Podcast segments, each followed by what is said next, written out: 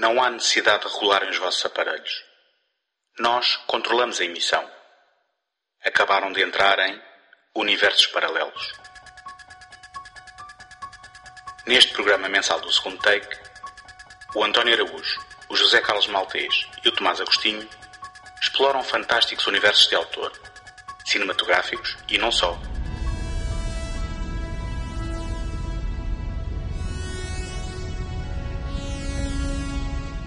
Mundos distantes em planetas desconhecidos até às áridas planícies do faroeste, não haverá pedra por virar numa busca contínua pela centelha de criatividade que alimenta a nossa imaginação. Relaxem e desfrutem. O cyberpunk caracteriza-se por vários elementos que raramente encontramos reunidos nas obras cinematográficas ligadas a essa tradição.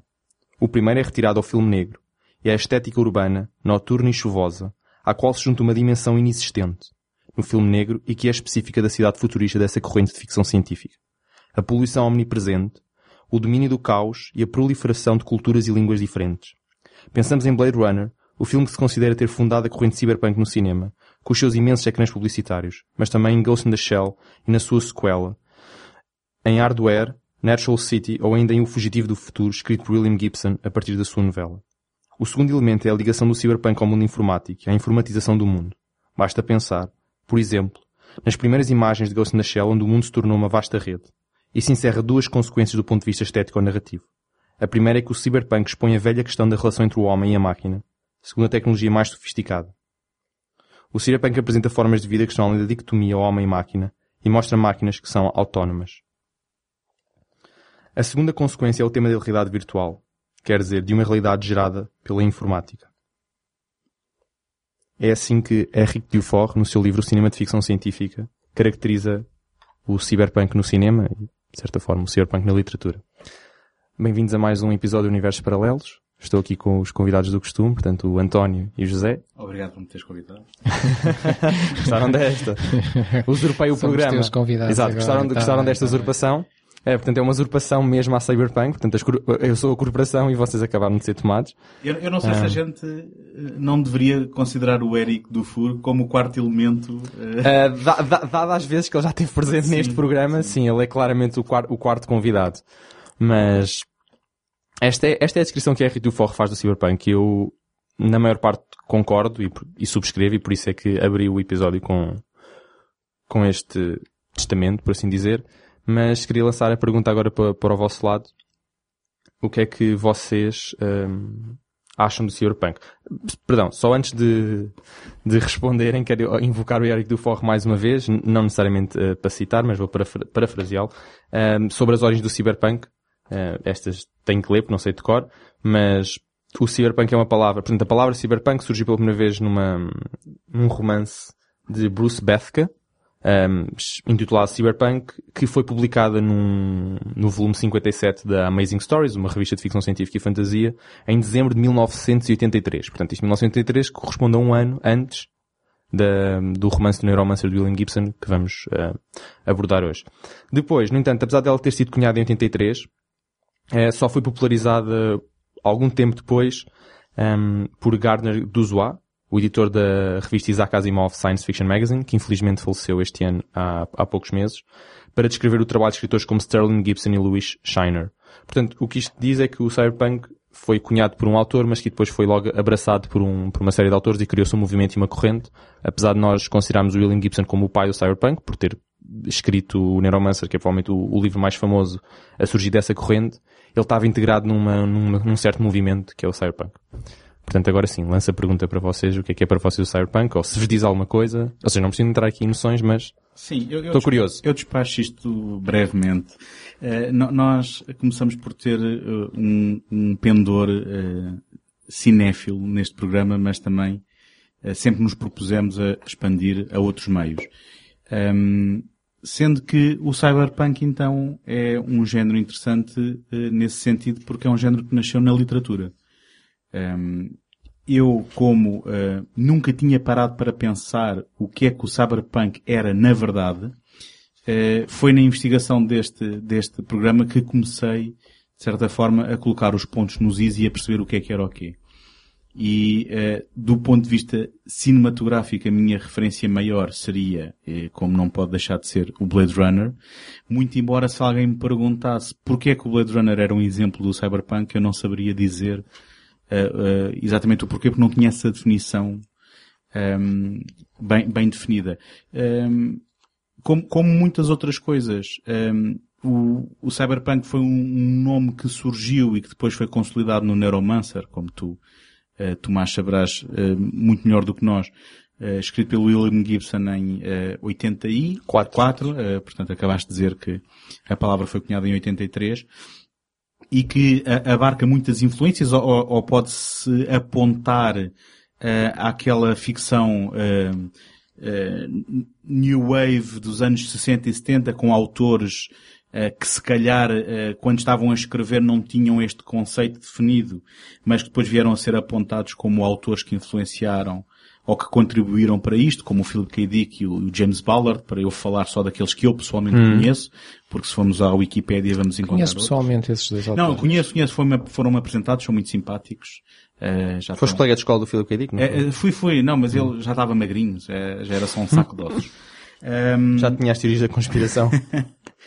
E, e mesmo depois de, de, dela ser cunhada, eu penso que nós podíamos aproveitar a conversa de hoje para ver então quais são aqueles elementos que são constantes e que são os definidores e quais é que são as fronteiras.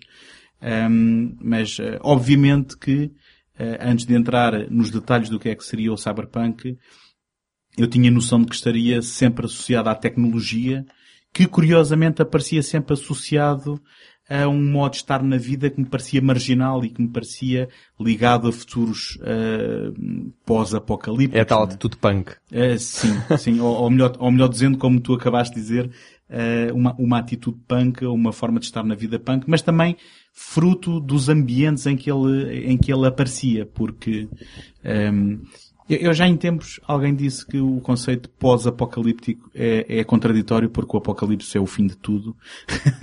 Mas na prática, uh, com, com, com, o medo nuclear, não é? Que, que hum. esteve ali aceso entre, de, depois da Segunda Guerra Mundial até alguns nos anos 80 e que ainda não esmoreceu de todo, uh, nós temos muita ficção que um, projeta esses medos para uh, um, universo, ou melhor dizer, um planeta devastado uh, por, por, por, guerras que depois nos deixam aqui um, um futuro onde uh, qualquer perspectiva da tecnologia estar ao nosso serviço de, de, uma forma utópica, na realidade acaba por acontecer o contrário, onde quem, quem sobrevive acaba por ficar com os restos da tecnologia um, ehm, ao serviço de, uma vivência que é de sobrevivência. Uh, agora, o cyberpunk não é só isto. Há todo depois um conceito quando a gente começa a explorar de, de, de realidades virtuais, de nos perdermos uh, ou de podermos nos fundir em termos de consciência com aquilo que são realidades digitais, depois com o aparecimento uh, que, que, foi de certa forma adivinhado, entre aspas, um, pelo, pelo cyberpunk da, da, internet e de estarmos todos ligados em redes, enfim. Uh, se calhar este é o momento ideal para passar a palavra a quem saiba do que é que está a falar.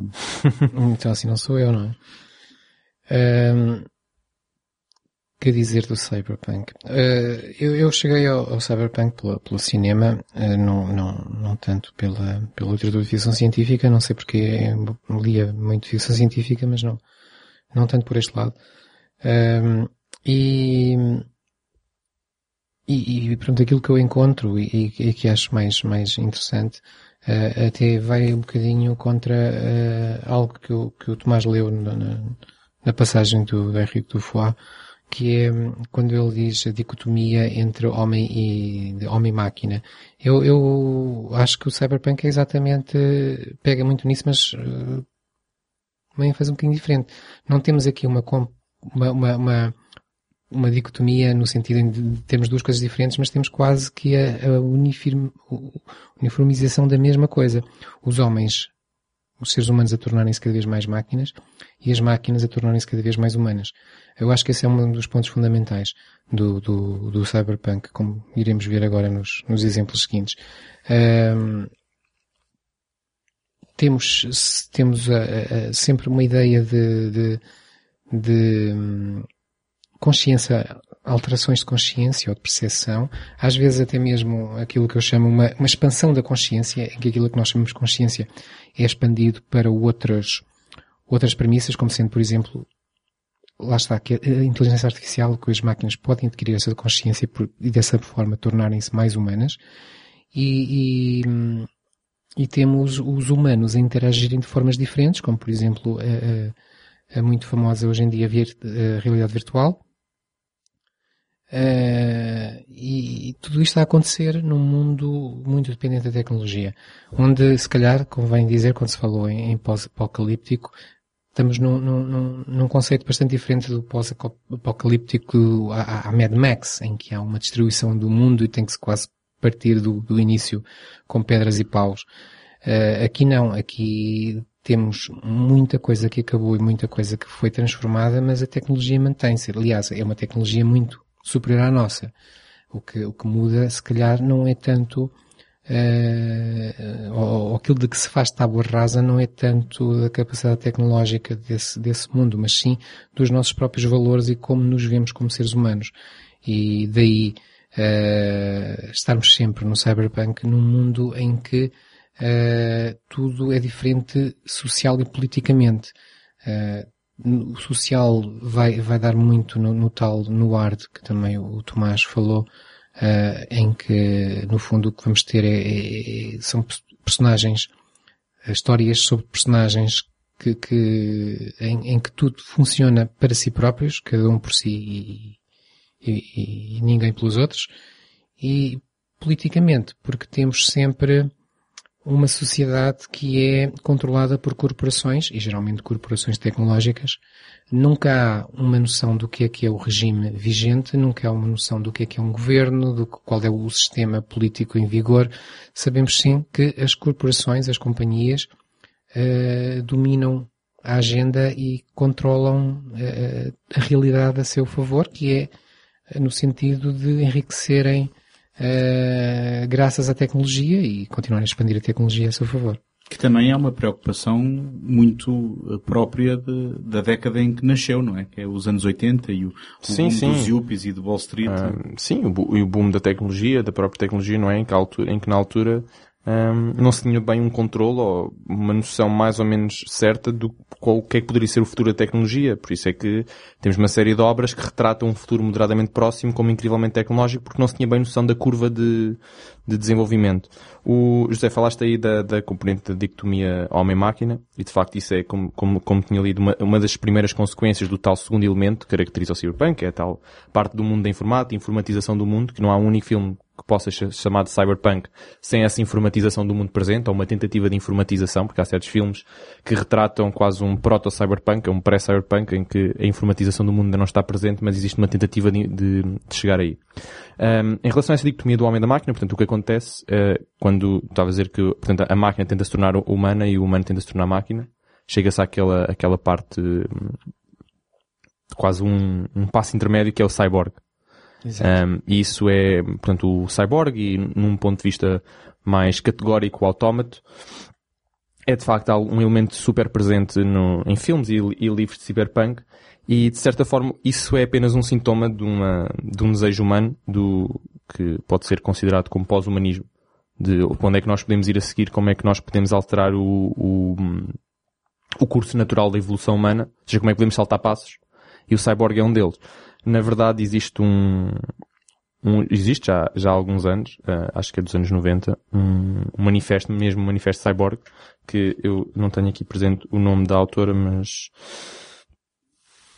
uh, exato, uh, Donna, Donna Haraway escreveu um manifesto chamado Símios, Cyborgs e Mulheres, de 1991, e basicamente é aí que ela faz uma espécie de manifesto cyborg do que é que ela considera um, um cyborg.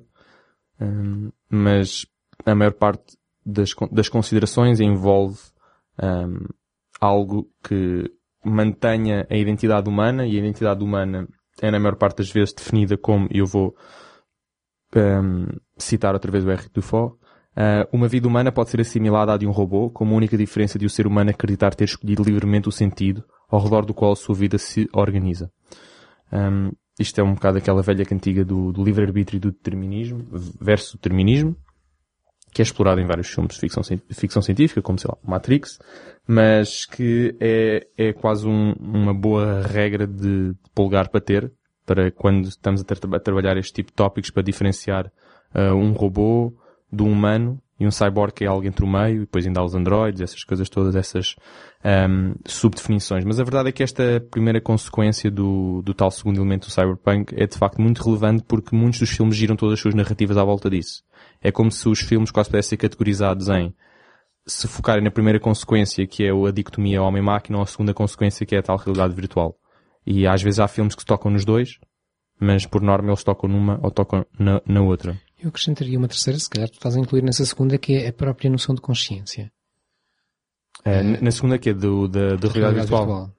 De consciência. Sim, já, já agora contribuindo uh, para esta conversa, porque a questão técnica do, do cyborg ser uma mistura entre máquina e humano, uh, quando falamos na, na máquina aproximar-se do humano, essa aproximação pode acontecer não por uma fusão de carne e máquina, mas sim pela tomada de consciência. É? Exatamente. É? Uh, e... Ah, ok, já, já estou, estás a perceber o, o inverso. No robô passar, eh, passar, é isso, é portanto, isso que estavam a dizer. questionar-se a humanidade possível de sim, sim, sim, uma entidade que é digital, que é, que é, que sim, é no, no, normalmente, de facto, ser uma consideração, é, por acaso é interessante, mas normalmente quando se fala em cyborg é ir do humano para a máquina. Ou seja, é uma consideração pós-humanista sempre. Exato, exato. Por isso eu estava um, a dizer que era um terceiro elemento. Pois, portanto... exato. Porque normalmente é uma consideração pós-humanista de que nós uh, melhoramos-nos através do, da ajuda das máquinas. Ou seja, em vez de deixarmos passar milhares de anos para sermos melhorados ao longo, de, ao longo dos anos, como tem sido, uhum. portanto, como tem sido a evolução do ser humano, não, usamos as máquinas para saltar passo. Portanto, é, uma, é sempre uma consideração pós-humanista o robô ganhar consciência e será, um, será uma terceira consequência da informatização do mundo, sei lá, por exemplo, inteligência artificial. Um... Sim, bem, a inteligência artificial... E, é, pura, porque há inteligência artificial que não é pura. Sim, já agora deixa, permitam-me que eu introduza já aqui também o conceito do Blade Runner 2049, que eh, eu, eu, nunca pensaria que houvesse uma sequela ao Blade Runner e que depois fosse relevante e que estivéssemos a falar sobre ela. Porque o, o, o, Blade Runner 2049 introduziu uma alteração de peso em relação àquilo que era a minha percepção do Blade Runner original, onde são explicados de que os replicants eh, que eu sempre tinha imaginado como cyborgs, uma mistura, ou melhor, uma mistura entre homem e máquina, entre, entre o robô e a carne, são na, eh, na prática eh, entidades de, originadas na reprodução genética. E, e, também aí estamos a falar da humanidade, não é? E estamos a falar, o Blade Runner 2049 acho que pode ser considerado cyberpunk sem que ninguém um, fico muito chateado com isso. Qual, e, qual, qual desculpa? O, 2000, o sim, sim. 2049. Sim, claro, claro. E, e, na verdade nem sequer estamos aqui a falar de uma consciência da máquina, mas sim da humanidade, de uma entidade que pode ser questionado se é humana ou não. Portanto, sim, sim isso é uma, uma daquelas perguntas perenniais, não é?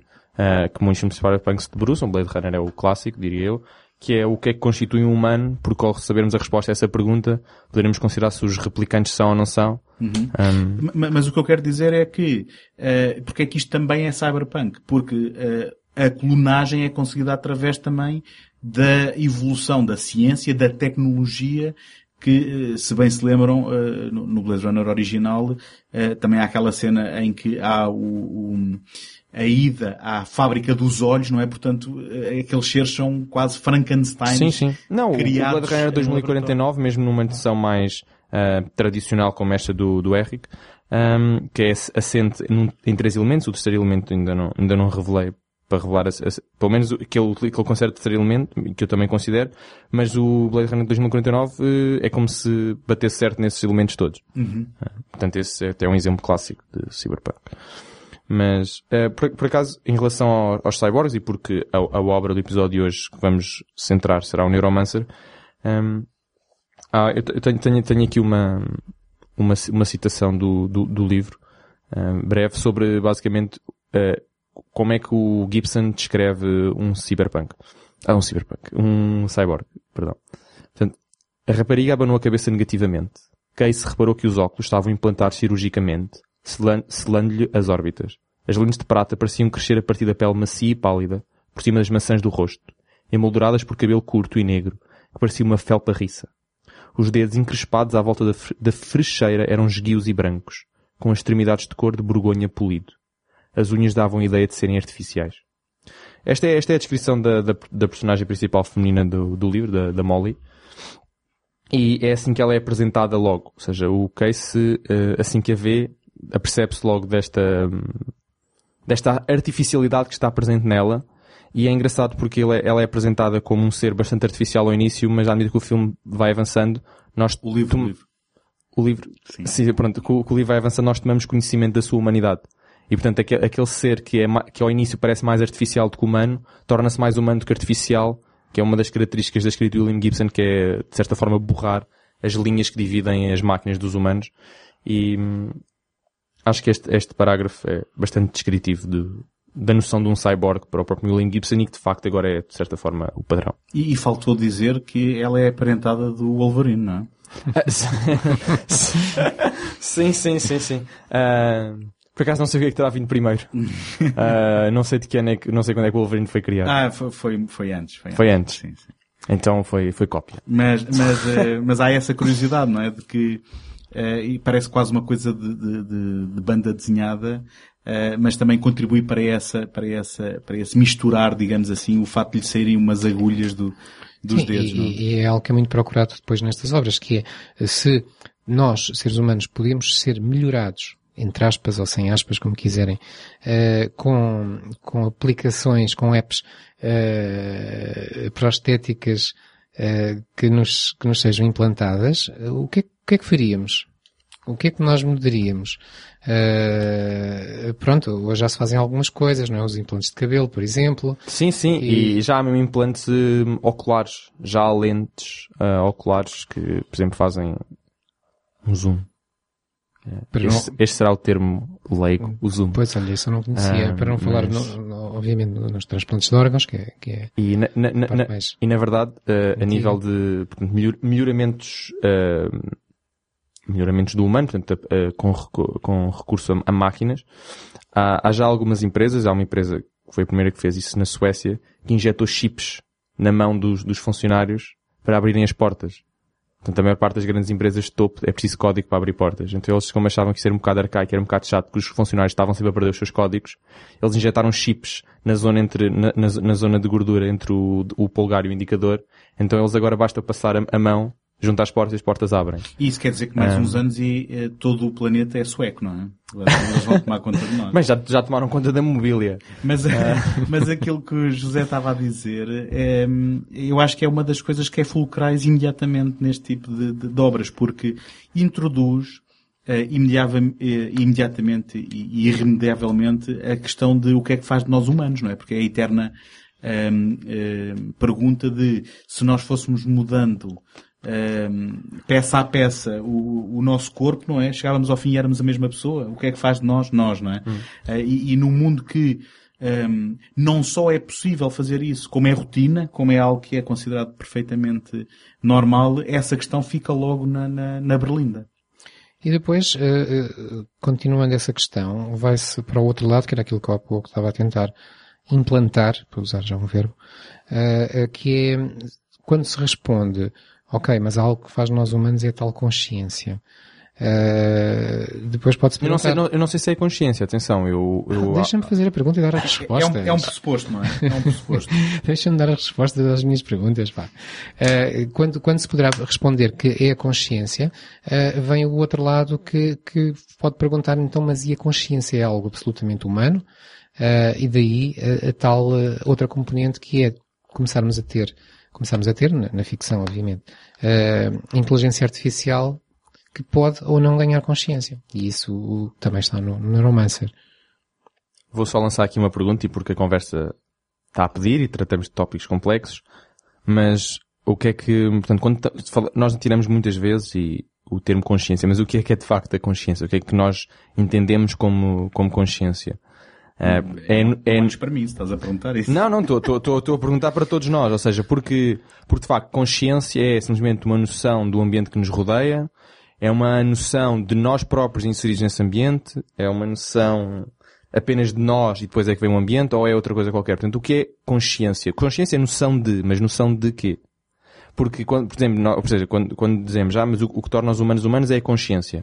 Portanto, quando um robô tiver consciência, pode ser equiparado a um humano. E, portanto, equiparado a um humano, e depois vêm todas as consequências que advêm desse ato. Direitos, essas coisas todas. eh, que são inerentes à, à condição humana.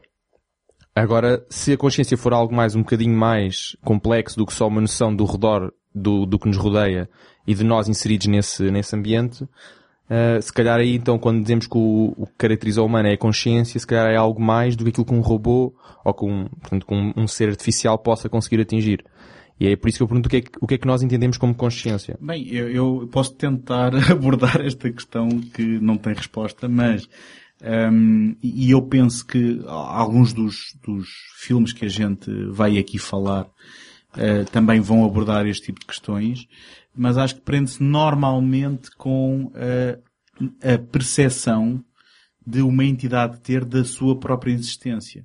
Uh, e, e, e, isto, lá está, podemos estar a falar de uma máquina, podemos estar a falar de uma inteligência artificial, podemos estar a falar de uma construção que não passa de um software, não é? A partir do momento em que há a percepção da sua própria existência, começam a haver as questões morais sobre uh, a validade ou não de serem passíveis de serem uh, maltratadas ou desligadas ou o que quer que seja. Enfim, esta é a minha contribuição para essa, para essa pergunta. Eu não sei qual é o state of the art sobre o assunto, porque eu acho que isto também está a mudar de ano a ano, uh, conforme as pessoas vão chegando mais longe até na própria definição de, de inteligência artificial, as, as, definições depois vão mudando.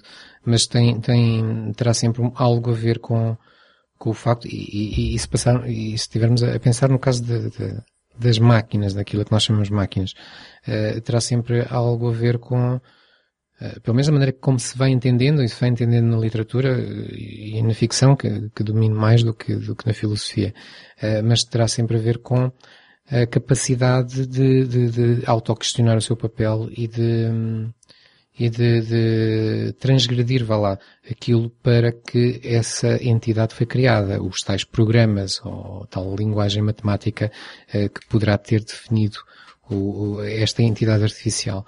A, a capacidade de se questionar quanto a isso a capacidade de alterar o seu próprio programa, digamos assim, eh, poderá estar ligado com, esse, com isso que é consciência. Artificial ou não, não é? Artificial Sim, ou não. Porque, porque eh, voltamos à questão dos clones, não é? E de se, se, se um ser for criado em laboratório, se tiver consciência de si próprio, tem menos direitos do que nós. Exato. Uh, voltamos à questão do Blade Runner 2049. Eu peço desculpa, já me vou calar com o Blade Runner 2049. Não é que de facto isso está mesmo... Bateu, bateu, bateu. Bateu, bateu, bateu. Não, mas eu, eu, eu, eu concordo com o José. Acho que, acho que a consciência não é só ter noção do que, do que, hum, do que está ao nosso redor e do que, portanto, o que está ao redor está relacionado com o sentido da vida em como é que ela se organiza, mas está relacionado com a nossa capacidade de escolher fora uh, daquilo que estamos, entre aspas, programados para, para tal. Portanto, seja um robô, um humano, uh, portanto, um ser de origem artificial ou um ser de origem orgânica. E acho que é essa hum, liberdade, portanto, essa liberdade de fazer algo fora das quatro linhas, por assim dizer, um, que define de facto a consciência um, humana. Mas eu não acho que existe outra consciência que não humana. Acho que só pode, quando se fala em consciência tem que ser humano. Uh... Conhecidas, não é? Hum? Consci... Falas com consciências conhecidas. Sim. Não Con... que não possa existir. Conhecidas, sim. Um, tal como quando se fala em inteligência é a humana. Porque são termos cunhados por nós humanos. Ou seja, pode haver outras formas, outras manifestações que nós possamos identificar como tais, mas que não podem ter esses nomes porque não são nossas. Se quer, imaginemos, por exemplo, recentemente uma universidade nos Estados Unidos criou duas inteligências artificiais uh, básicas com, com, com algoritmos de aprendizagem, portanto é mais uh, machine learning do propriamente inteligência artificial pura, mas portanto, e, e deu-lhes uh, todas as línguas do mundo. Portanto, ou seja, injetou no, no, no, programa todas as línguas do mundo, tanto a uma como a outra. E a certa altura elas começaram a falar entre elas e passado uns dias tinham criado a sua própria linguagem, que supostamente é uma linguagem super eficiente, que nenhum humano conseguiu até agora decifrar. É Klingon, não. não sei, sei, sei, que até agora nenhum humano conseguiu decifrar e que era a linguagem que eles usavam para comunicar entre eles e até agora não sabemos o que é que eles disseram, porque não conseguimos decifrar a, a linguagem, mas isso é um bocado assustador, eu estou a ficar assustado. Não, é, é, é, pode, pode, é, um, é um bocadinho assustado de facto, mas, mas isto basicamente para dizer que o, portanto, uma série de termos e noções que usamos são nossas porque a cada noção e a cada termo está associado um conhecimento que é nosso, aquilo, daquilo que já sabemos até agora e que podemos vir a saber no futuro, mas que nos está acessível. Ou seja, esta linguagem é algo que não nos está acessível, portanto eles até podem ter encontrado a cura para o cancro ali, que nós uh, continua no nosso desconhecido e nunca saberemos se estará no nosso conhecido. Uh, isto para dizer que, portanto, a parte da consciência e da inteligência um, é algo que temos sempre referir como humanas, porque está no nosso, nosso framework, por assim dizer, não está no, se existir um robô ou uma inteligência artificial ou um ser orgânico qualquer, poderá ter a sua própria noção, poderá desenvolver, portanto, poderá ter a tal liberdade que o José estava a falar de operar fora das quatro linhas, ele próprio uh, tem a sua própria noção de consciência, ele poderá dizer que a consciência é outra coisa. Uh, e nós, não tendo acesso a isso, não podendo experienciar isso, tal como se calhar não pode experienciar aquilo que nós denominamos como consciência humana, ele terá a sua noção, nós teremos a nossa, e e encontrar um, um, meio, um equilíbrio entre os dois poderá ser complicado. E, e esse, se me permite, é, é, eu penso que é, que é, aí que há o triunfo da, deste tipo de literatura, uh, especulativa como é, muitas vezes serve para isso, serve como um, um, um balão de ensaios onde, hum. onde se testam estas possibilidades. Por exemplo, fazendo aqui uma analogia, um, nós estamos no planeta Terra, temos uma gravidade à superfície que é constante, e se não conhecêssemos outra experiência, outro, outra forma de, de pensar a gravidade ou de testemunhar a gravidade, nós nem sequer nos, no, pensávamos muito na própria noção de gravidade. Era algo que existia. Estamos aqui, não, não, quando saltamos voltamos a cair e quando saltamos de cima de alguma coisa caímos cá para baixo e é normal. A partir do momento em que as pessoas começaram a observar os astros e a perceber que esta noção de, de, de uma força uh, não, é, não é igual em todo lado, uh, tiveram que, que tentar perceber porque é que não é assim. E então perceber o que é que é a gravidade, como é que afeta diferentes corpos, depende da massa, depende da distância, etc. Mas nunca se teria lá chegado se não, tiver, não tivéssemos comparado com outras experiências de gravidade. E no caso da, da, da, consciência, penso que é um pouco isso que se faz com a, com a ficção, que é, se nós tivéssemos a consciência humana e não pensássemos noutras formas de consciência, a própria noção de consciência se tornava muito vaga. É aquilo que é. Acabou uh, é ao confrontar com outras possibilidades de consciência que se pode estudar a própria consciência. E eu acho que é isso que a literatura, uh, neste caso a literatura cyberpunk, tenta fazer. Sim, a literatura especulativa no, no, no geral é por isso que, por exemplo, o, o, o conhecimento é algo muito vago, porque mesmo o conhecimento dado como científico e, portanto, exato, ele próprio sofre, sofre mutações. Basta olhar para o domínio da física, não é? Portanto, a física mil, o conhecimento da física há mil anos era diferente do conhecimento da física no século XIX e diferente do conhecimento da física nos meados do século passado. Portanto, ou seja, antes da física, da existência de, das teorias de Einstein, um, a teoria da relatividade não, não existia. Portanto, o conhecimento que nós tínhamos da física era muito mais limitado do que aquilo que temos agora. No entanto, também ao revés da medalha, existe a perda de conhecimento. Ou seja, o conhecimento é um acumular de, mas também uma perda de. Portanto, ou seja, por exemplo, os antigos gregos, um, egípcios podiam ter conhecimentos a, a, uma série de níveis que, entretanto, podem ter sido perdidos ao, ao, longo do curso da história.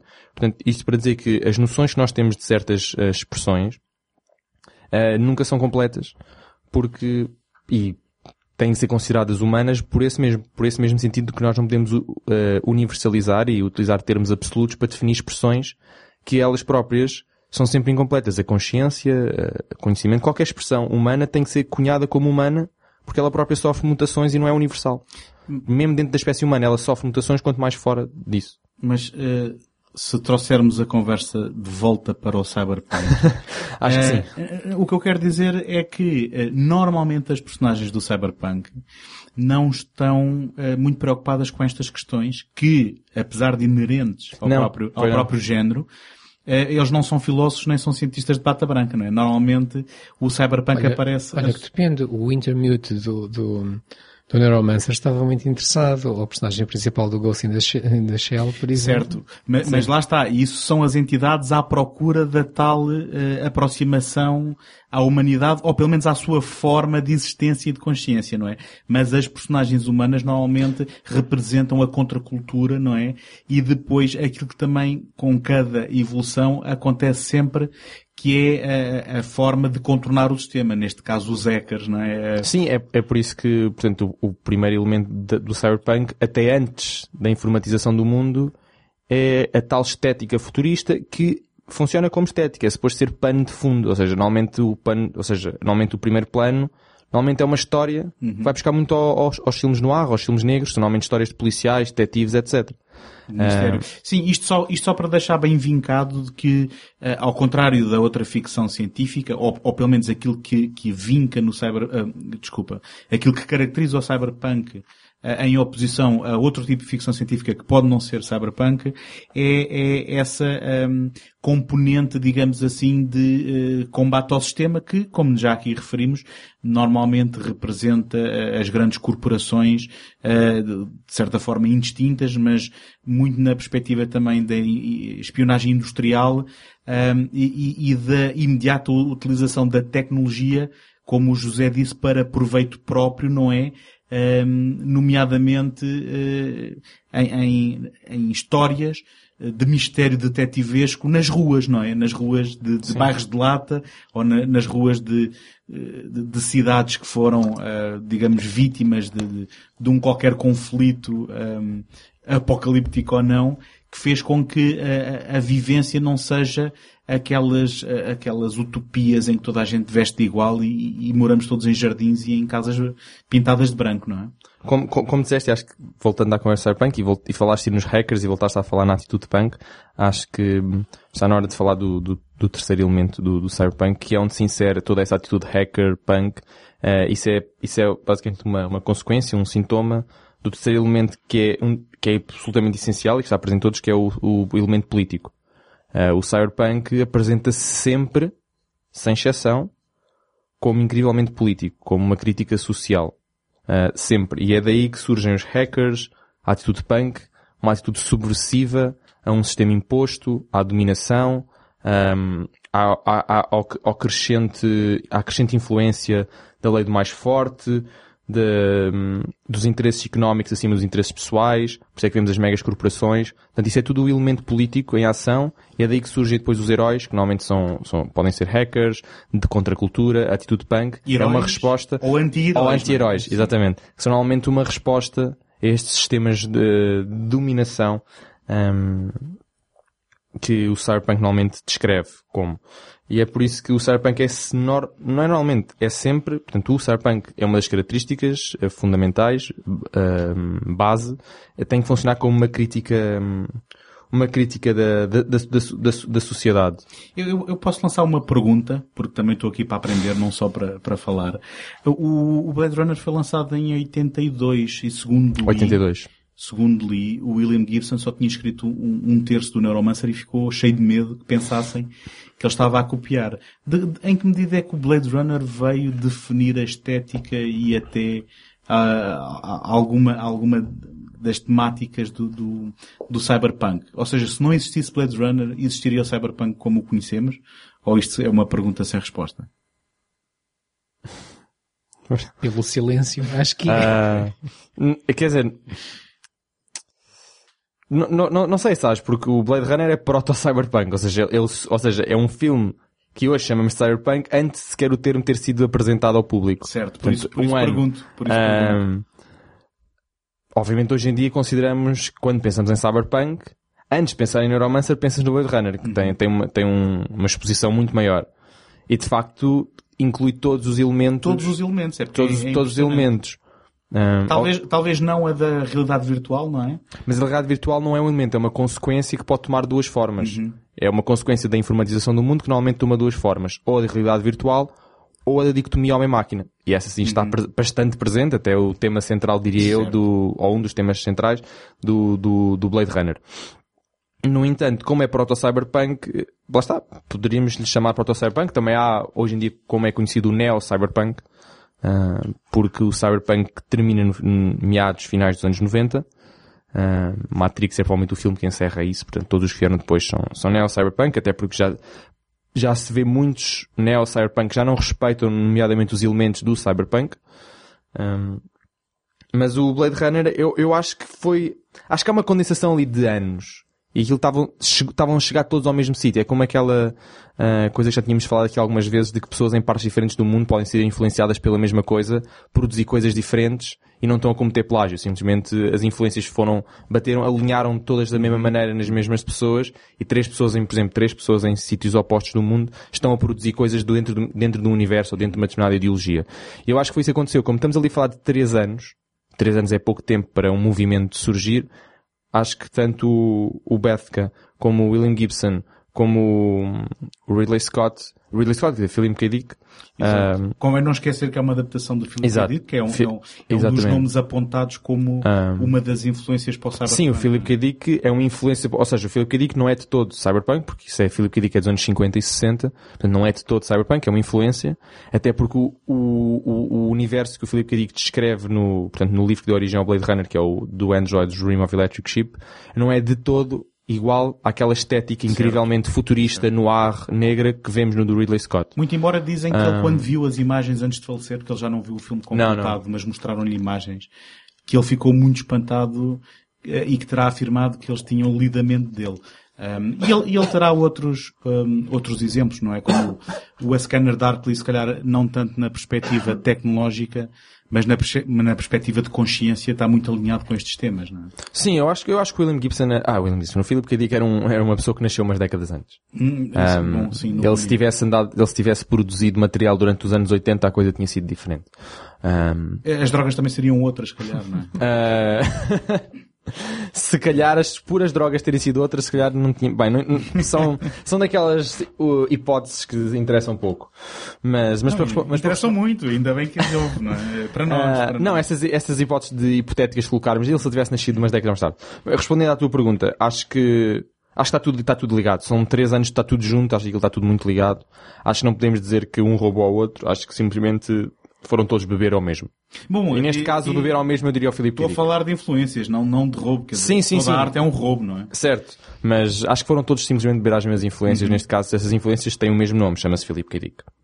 Uh, quer dizer, há outros. O, por exemplo, o, o, antes, de, portanto, antes do, muito antes do ensaio da Donna Haraway sobre cyborgs, já havia um ensaio sobre autómatos e simulacros uh, de um autor francês, que há bocado em off, uh, Tony, estavas a dizer o nome dele, mas eu já não lembro do nome dele, lamento. Sim, um, uh, eu vou aqui e posso dizer que é o da Daniel F. Galui. Pronto, é, é isso. E esse, esse, esse, é, esse é um ensaio em que, um ensaio bastante extenso sobre a noção de simulacro, de autómato, de simulações, de se uma simulação for próxima da realidade, bastante verosímil, se conseguimos distinguir da realidade, e aí que entra noções como hiperrealidade, etc. Esse ensaio já é bastante mais antigo, eu acho que é dos anos 50, acho eu dos anos 50, 60. Portanto, estamos a falar ainda mais proto-cyberpunk, por assim dizer. Uh, portanto, obviamente, esporadicamente houve já, houve, havia autores já um, a trabalharem dentro de um género que ainda não estava, que ainda não existia porque ainda não tinha sido popularizado. Ele, o cyberpunk nasce nos anos 80, no início dos anos 80, mas obviamente já havia antes, simplesmente como eram tão dispersos, eram, eram parcos, a coisa nunca ganhou força. Ela começou a ganhar força quando um conjunto de autores começaram a trabalhar junto da, mesma corrente e é por isso que eu considero Ridley Scott, o Bruce, uh, o, o Bruce Bethke, o William Gibson, o Sterling, muitos outros que depois seguiram. Todos eles vêm mais, são de mais ou menos da mesma escola e portanto o movimento é mais ou menos o mesmo. Não os separa.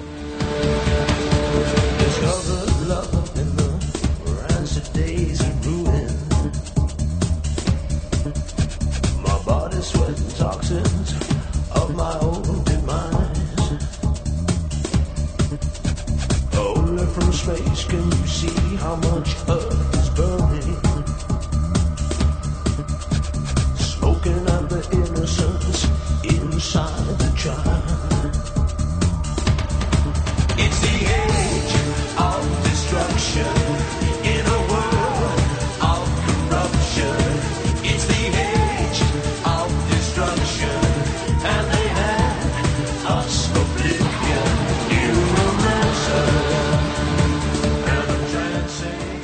relação, e só para estar a terminar mais ou menos este, assim, este abraço geral do, do Cyberpunk, em relação ao, à componente política, é uma componente bast, bastante importante. É, é, uma, é uma componente política que foi, portanto, no, no, no livro de William Gibson está bastante presente esta, esta influência da, da política, nomeadamente do, do manifesto comunista do, do Marx.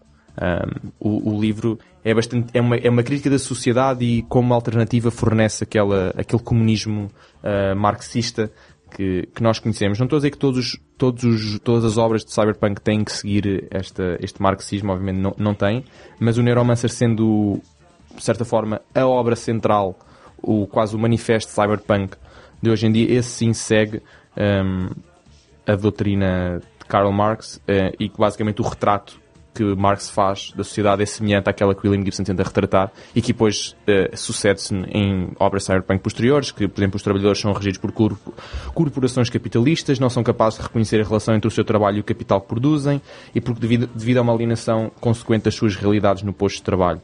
E esta, basicamente, isto é a base de tal crítica social cyberpunk que eu falava há bocadinho.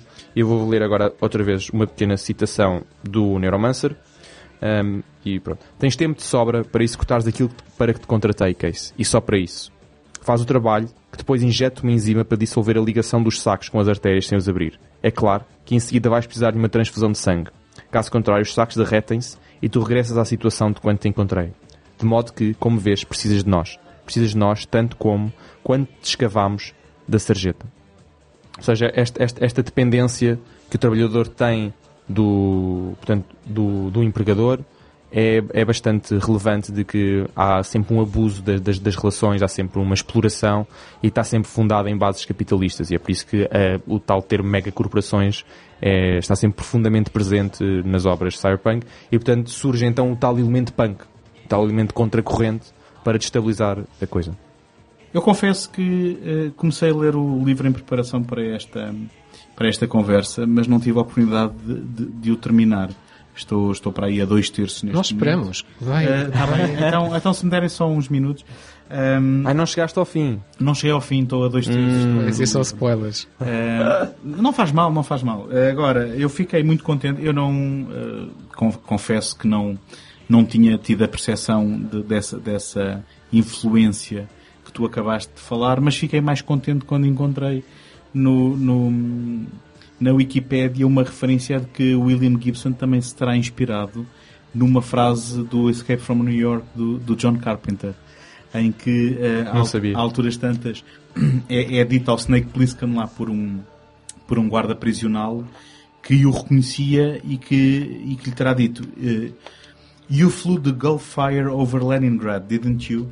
Pronto, e que terá sido a aleatoriedade desta frase, que não diz nada e ao mesmo tempo diz tanto sobre a personagem, que o terá inspirado, pelo menos do ponto de vista da construção narrativa e da, da, da construção das suas personagens. E, e, e, se nós formos a ver bem, um, relembram como é que se chama o, o tipo que, para quem o Case está a trabalhar? É, o, o, quem? Com qual dos nomes? Armitage? Ar, Ar... Sim, portanto, o Armitage que, que o Case vem a, a, perceber não ser o Armitage, uh, se, se, nós formos a pensar na, na, no background, na história uh, que, que, depois vem a ser desvendada sobre a origem dessa personagem, uh, tem a ver também com uma história mítica que se passou na guerra, de ele ter sobrevoado uh, numa missão em que morreu muita gente e que só ele terá sobrevivido e, portanto, uh, penso que terá sido nesta, nesta componente que se traduziu esta inspiração e é só curioso ver como eu nunca imaginaria que um autor como o John Carpenter, que a gente aqui já abordou no Universos Paralelos e que faz parte da minha Sim. filmografia de, de, eleição, poderia influenciar um género tão disparo daquilo que o Carpenter faz também. Mas é engraçado que tenhas sugerido essa, essa linha de algo que parece não dizer nada e que uhum. evoca simplesmente um ambiente. E isso é exatamente o que se sente logo no primeiro parágrafo da abertura do livro, que para mim é um dos meus parágrafos favoritos da abertura de qualquer livro, em que ele diz tudo, retrata o ambiente uh, da cidade e posteriormente o tom do livro, uh, sem, sem dizer nada em concreto. Eu... Sim, eu, este tipo de frases o que faz é dá, dá, sem dizer grande coisa, uh, dá-te um passado e o facto de que uh, aquelas personagens existem, já fizeram coisas uh, e não nasceram ali no princípio da narrativa. E é aquilo que tu, se calhar, também estás a falar sobre esse primeiro parágrafo do livro, é que dá-te logo a sensação de que é algo vivido e algo que existe e que respira eu, eu fora mais, da, da, eu diria dos mais, constrangimentos algo, do livro. É? E, e, eu acho que isto depois é transversal a todo o livro. Algo que, quando nós começamos a ler a primeira linha, pensamos isto, eu era suposto conhecer isto, porque da maneira como aqui está é porque eu era suposto conhecer. E a partir daí fazemos logo o esforço para entrar dentro deste mundo como se ele existisse, como se nós já o conhecêssemos. E esse esforço vai se manter de capítulo para capítulo. Não, há, há- há- há um esforço de ident- de identificação com aquilo que ele está a falar e esse esforço é, aumenta e é muito maior. E é engraçado que isto é, é- não é comum, mas normalmente, normalmente os livros, quanto mais antigos são, mais fácil nós é entendermos o que é que eles estão a falar. Ahm, Mas este é uma exceção, não é? este é o, absolutamente o contrário. Porque ele fala, com, é, é o que o José acabou de dizer, ele fala como se fosse algo que existisse. Exatamente, Em vez de estar a construí-lo para é, um, te vender é, a um bocadinho- é uma consequência de- da altura, né, dos anos 80, em que, como eu já tinha há bocado, não, não tínhamos noção absolutamente nenhuma de como é que as tecnologias iam, iam, iam começar. Então ele refere imensos termos informáticos que hoje em dia nós temos-los, mas não com esse nome. Então eu lembro quando li pela primeira vez, demorei muitos minutos, tive que reler e reler páginas para perceber que certos termos, como por exemplo eh, as firewalls, que é uma coisa comum hoje em dia, têm um nome completamente diferente e que não tem de todo esse nome no livro. É o gelo, não é? Exatamente, é o ICE. ICE, que é um acrónimo de Intrusion Countermeasures Electronics. Exatamente, ou seja, tem- e há um esforço que tem que se fazer em que Porque ele não para para te explicar. Ah. Isto Não, não, tem ele- este... não, porque ele nunca para de explicar, porque ele dá isso como adquirido de género. Sim. Se calhar nos anos 80 sequer, até, tinha- até houve uma tecnologia qualquer que se chamava ICE, que era uma proto-firewall. E que ele simplesmente ele deve ter lido muito sobre os avanços tecnológicos da altura e deve ter pensado, bem, isto tem futuro. E incluiu isso no livro, e que obviamente não teve, não chegou aos, no- aos nossos dias. Então quando lemos E isto, pior, e, e há uma, depois- desconex- uma desconexão com, com a realidade. e, e como se não bastasse, ele depois usa ICE como um verbo. Exatamente, o icing. E isto já para não falar no jargão de rua, como se nós também tivéssemos nascido naquele bairro e vivido naquele bairro. Sim, é? eh, eu, eu queria mesmo só, só, só, só ler o tal parágrafo inicial, são só duas linhas. Eu vou ter que ler em inglês porque infelizmente não, não o traduzi, acho que este não merece ser traduzido. Até Ou merece não ser traduzido. merece não ser traduzido, é isso, desculpem. Eh, até porque a, a- a única publicação portuguesa que existe deste livro ehm, é, à procura de uma palavra melhor, é fraca. Portanto, The sky above the port was the color of television, to, tuned to a dead channel. Isto não diz necessariamente nada, é um- é uma descrição abstrata, mas que explica o filme todo, explica tudo o que acontece da- daqui para a frente. Obviamente coloca-nos logo num certo mindset da descrição espacial e do ambiente da cidade, mas mais que isso, eu, e já li o livro várias vezes, estas duas linhas são basicamente o tom do livro todo.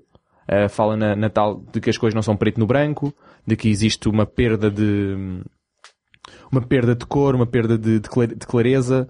Por isso é que as personagens que se aparentam com, eh, portanto, aquela, toda aquela coisa das aparências ilúnicas, as personagens que parecem ser uma coisa afinal são outra, de que personagens são descritas de uma maneira e que, e que nós pensamos que estão a ser uma. E, e portanto nem sequer é, portanto, nem sequer é, hum, uma atitude consciente das personagens de se esconderem ou de se, de, de se enganarem outra, é simplesmente o autor, como escreve, nós somos enganados. Eu, eu, a certa altura, pensava que uma certa personagem era um ser humano e afinal é um programa.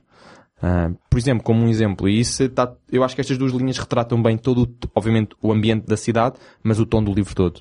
Va- Vamos ser muito honestos. O que estamos aqui a dizer é que isto é de leitura desafiante. Não quer dizer que não seja de leitura Sim, é- eh, é desafiante. recompensadora, mas é desafiante. E eu tive mais problemas, ehm, e isto também porque não sou um leitor assíduo, mas tive mais problemas eh, por uma coisa que no fundo eu até gosto muito no estilo dele, que é o facto de eh, cada capítulo que ele começa é como se te fosse introduzido, eh, fazendo a comparação com um filme, é como se tu entrasses em cada cena de um filme a meio da cena. E tu tens que, através daquilo que é dito, através dos diálogos, através da ação, perceber qual é o contexto daquilo que está a ser dito, porque ele não te vai explicar e não vai parar para, para perder tempo a dar-te o enquadramento, porque é suposto tu inferires de capítulo para capítulo em função daquilo que está a acontecer na ação, um, e isso acaba por ser muito económico e acaba por dar esta verosimilhança de universo na prática. Não deixa de ser desafiante e que dá asa a coisas como tu disseste, não é? Que é de perder algum tempo antes de perceber que, espera, isto é uma construção dentro de, eh, dentro da, de uma realidade virtual Da Matrix, e não, da- não uma, da- uma da pessoa. Matrix. Sim, porque, porque eh, neste caso há aqui conceitos novos que são introduzidos, penso eu, no Neuromancer, ou pelo menos se não são novos, pelo menos eram raros.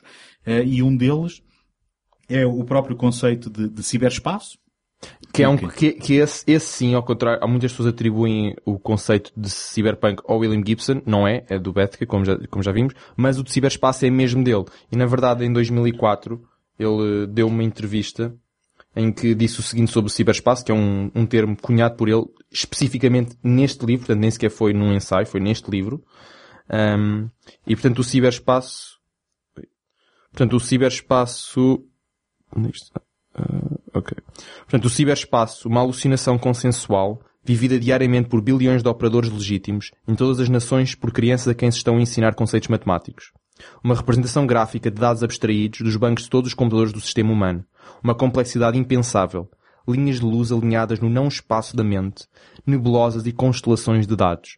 Isto foi a noção que William Gibson deu em 2004 numa entrevista sobre o ciberespaço, que é um conceito dele e que está presente pela primeira vez no, no Neuromancer. Mas eu- estava, obrigado por esse complemento, eu estava... Desculpa, foi, eu interrompi, Sim, sim, mas só sim, falaste não, no não, ciberespaço. Mas isto, isto para dizer que estes conceitos e, e um, um conceito também que é o de upload de consciências para esse ciberespaço, não é? E para essa, eh, aquilo que na realidade depois também é referido muitas vezes no livro como Matrix, Sim. que eu, que eu ao, ao ler isto, ao ler isto, fiquei um bocado hum, parvo.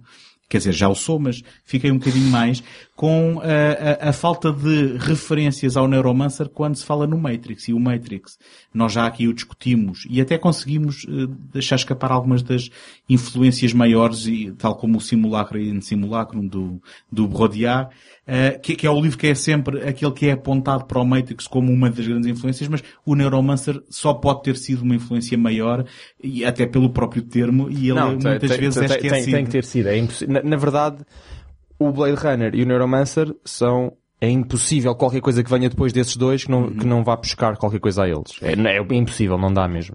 Como como um à parte. Eh, Depois também não deixa de ser engraçado alguns dos anacronismos, apesar da visão da altura, eh, estando, a, estando a ler isto em 2018.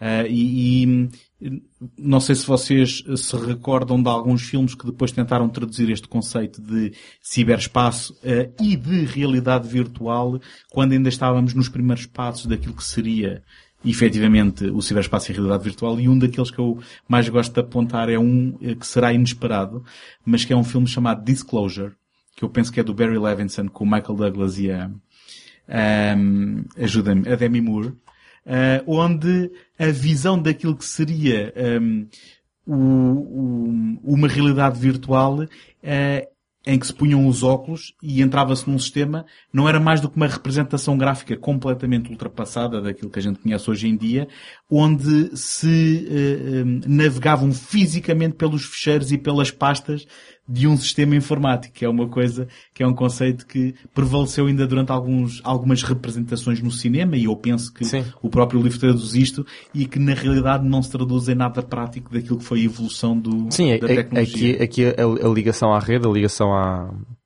à, matri, à, à Matrix, que é, que é no fundo a internet. Que, que- que é no fundo Ah. aquilo que tu descreveste nessa passagem do Ex- livro. exatamente. Eh, eles, pronto, eles ligam, aqui é um bocadinho mais avançado, mas eles ligam logo diretamente ao cérebro. Há uma ligação neuronal que, Bom, que há, há essa, é? há essa componente, mas depois Ah, essa interface... Sim, sim, sim, que eles não ligam deixa- diretamente ao cérebro através de, pronto, tomates estabelecem uma Não, interface não é entre os neurónios de- e os circuitos elétricos. Não é só questão de interface, é a própria representação, não é? É muito mais imersivo. Sim, sim, sim. E aí, e aí não admira que o Matrix, a, a trilogia de filmes Matrix, tenha ido buscar a palavra Não, Matrix. a, porque própria, a própria a maneira É como eles assim, entram no Matrix, supostamente, também, e porque sim. não há nenhum filme do Neuromancer e nós não sabemos exatamente como é que seria retratado, mas supostamente é exatamente igual. Eles também injetavam diretamente no, no córtex cerebral, tal como, mas tal como o no, Matrix. no, no- no original é, o verbo usado é o jacking, Jacking. que é como Certo. quem liga uma... uma, Um, uma aqueles jacks, um exato. E é o, que ele fa- é o que fazem no Matrix, Mas basicamente. eu, mais do que essa interface física, eu estava a falar do ponto de vista de que o Matrix traduziu aquilo que seria uma realidade virtual como uma alucinação da percepção da tua realidade muito mais do que ser navegar nas pastas e nos fecheiros de um Sim, sim, sim. computador que é aquilo que era a Sim, visão é, mais é, antiquada. É, mais, não é? é, é algo mais imersivo. é Claro. Tu substituis uma realidade por outra, sentes-te dentro dela. Um, e o, o que abre a porta para estas questões de percepção e consciência muito mais do que só dizer eu entrei no sistema. Sim, tal, tal como o Tron fazia literalmente também no filme Sim, da e- Disney. não é? exatamente. O, o Tron, que é, que é um ótimo exemplo, Logan's Run, Um, que eu não sei o título em português, não, mas... Uh, Isso é fuga no, fuga no século XXIII. É isso. Mas, mas nesse filme uh, não há componente de tecnologia. Mas há a componente da inserção no mundo virtual.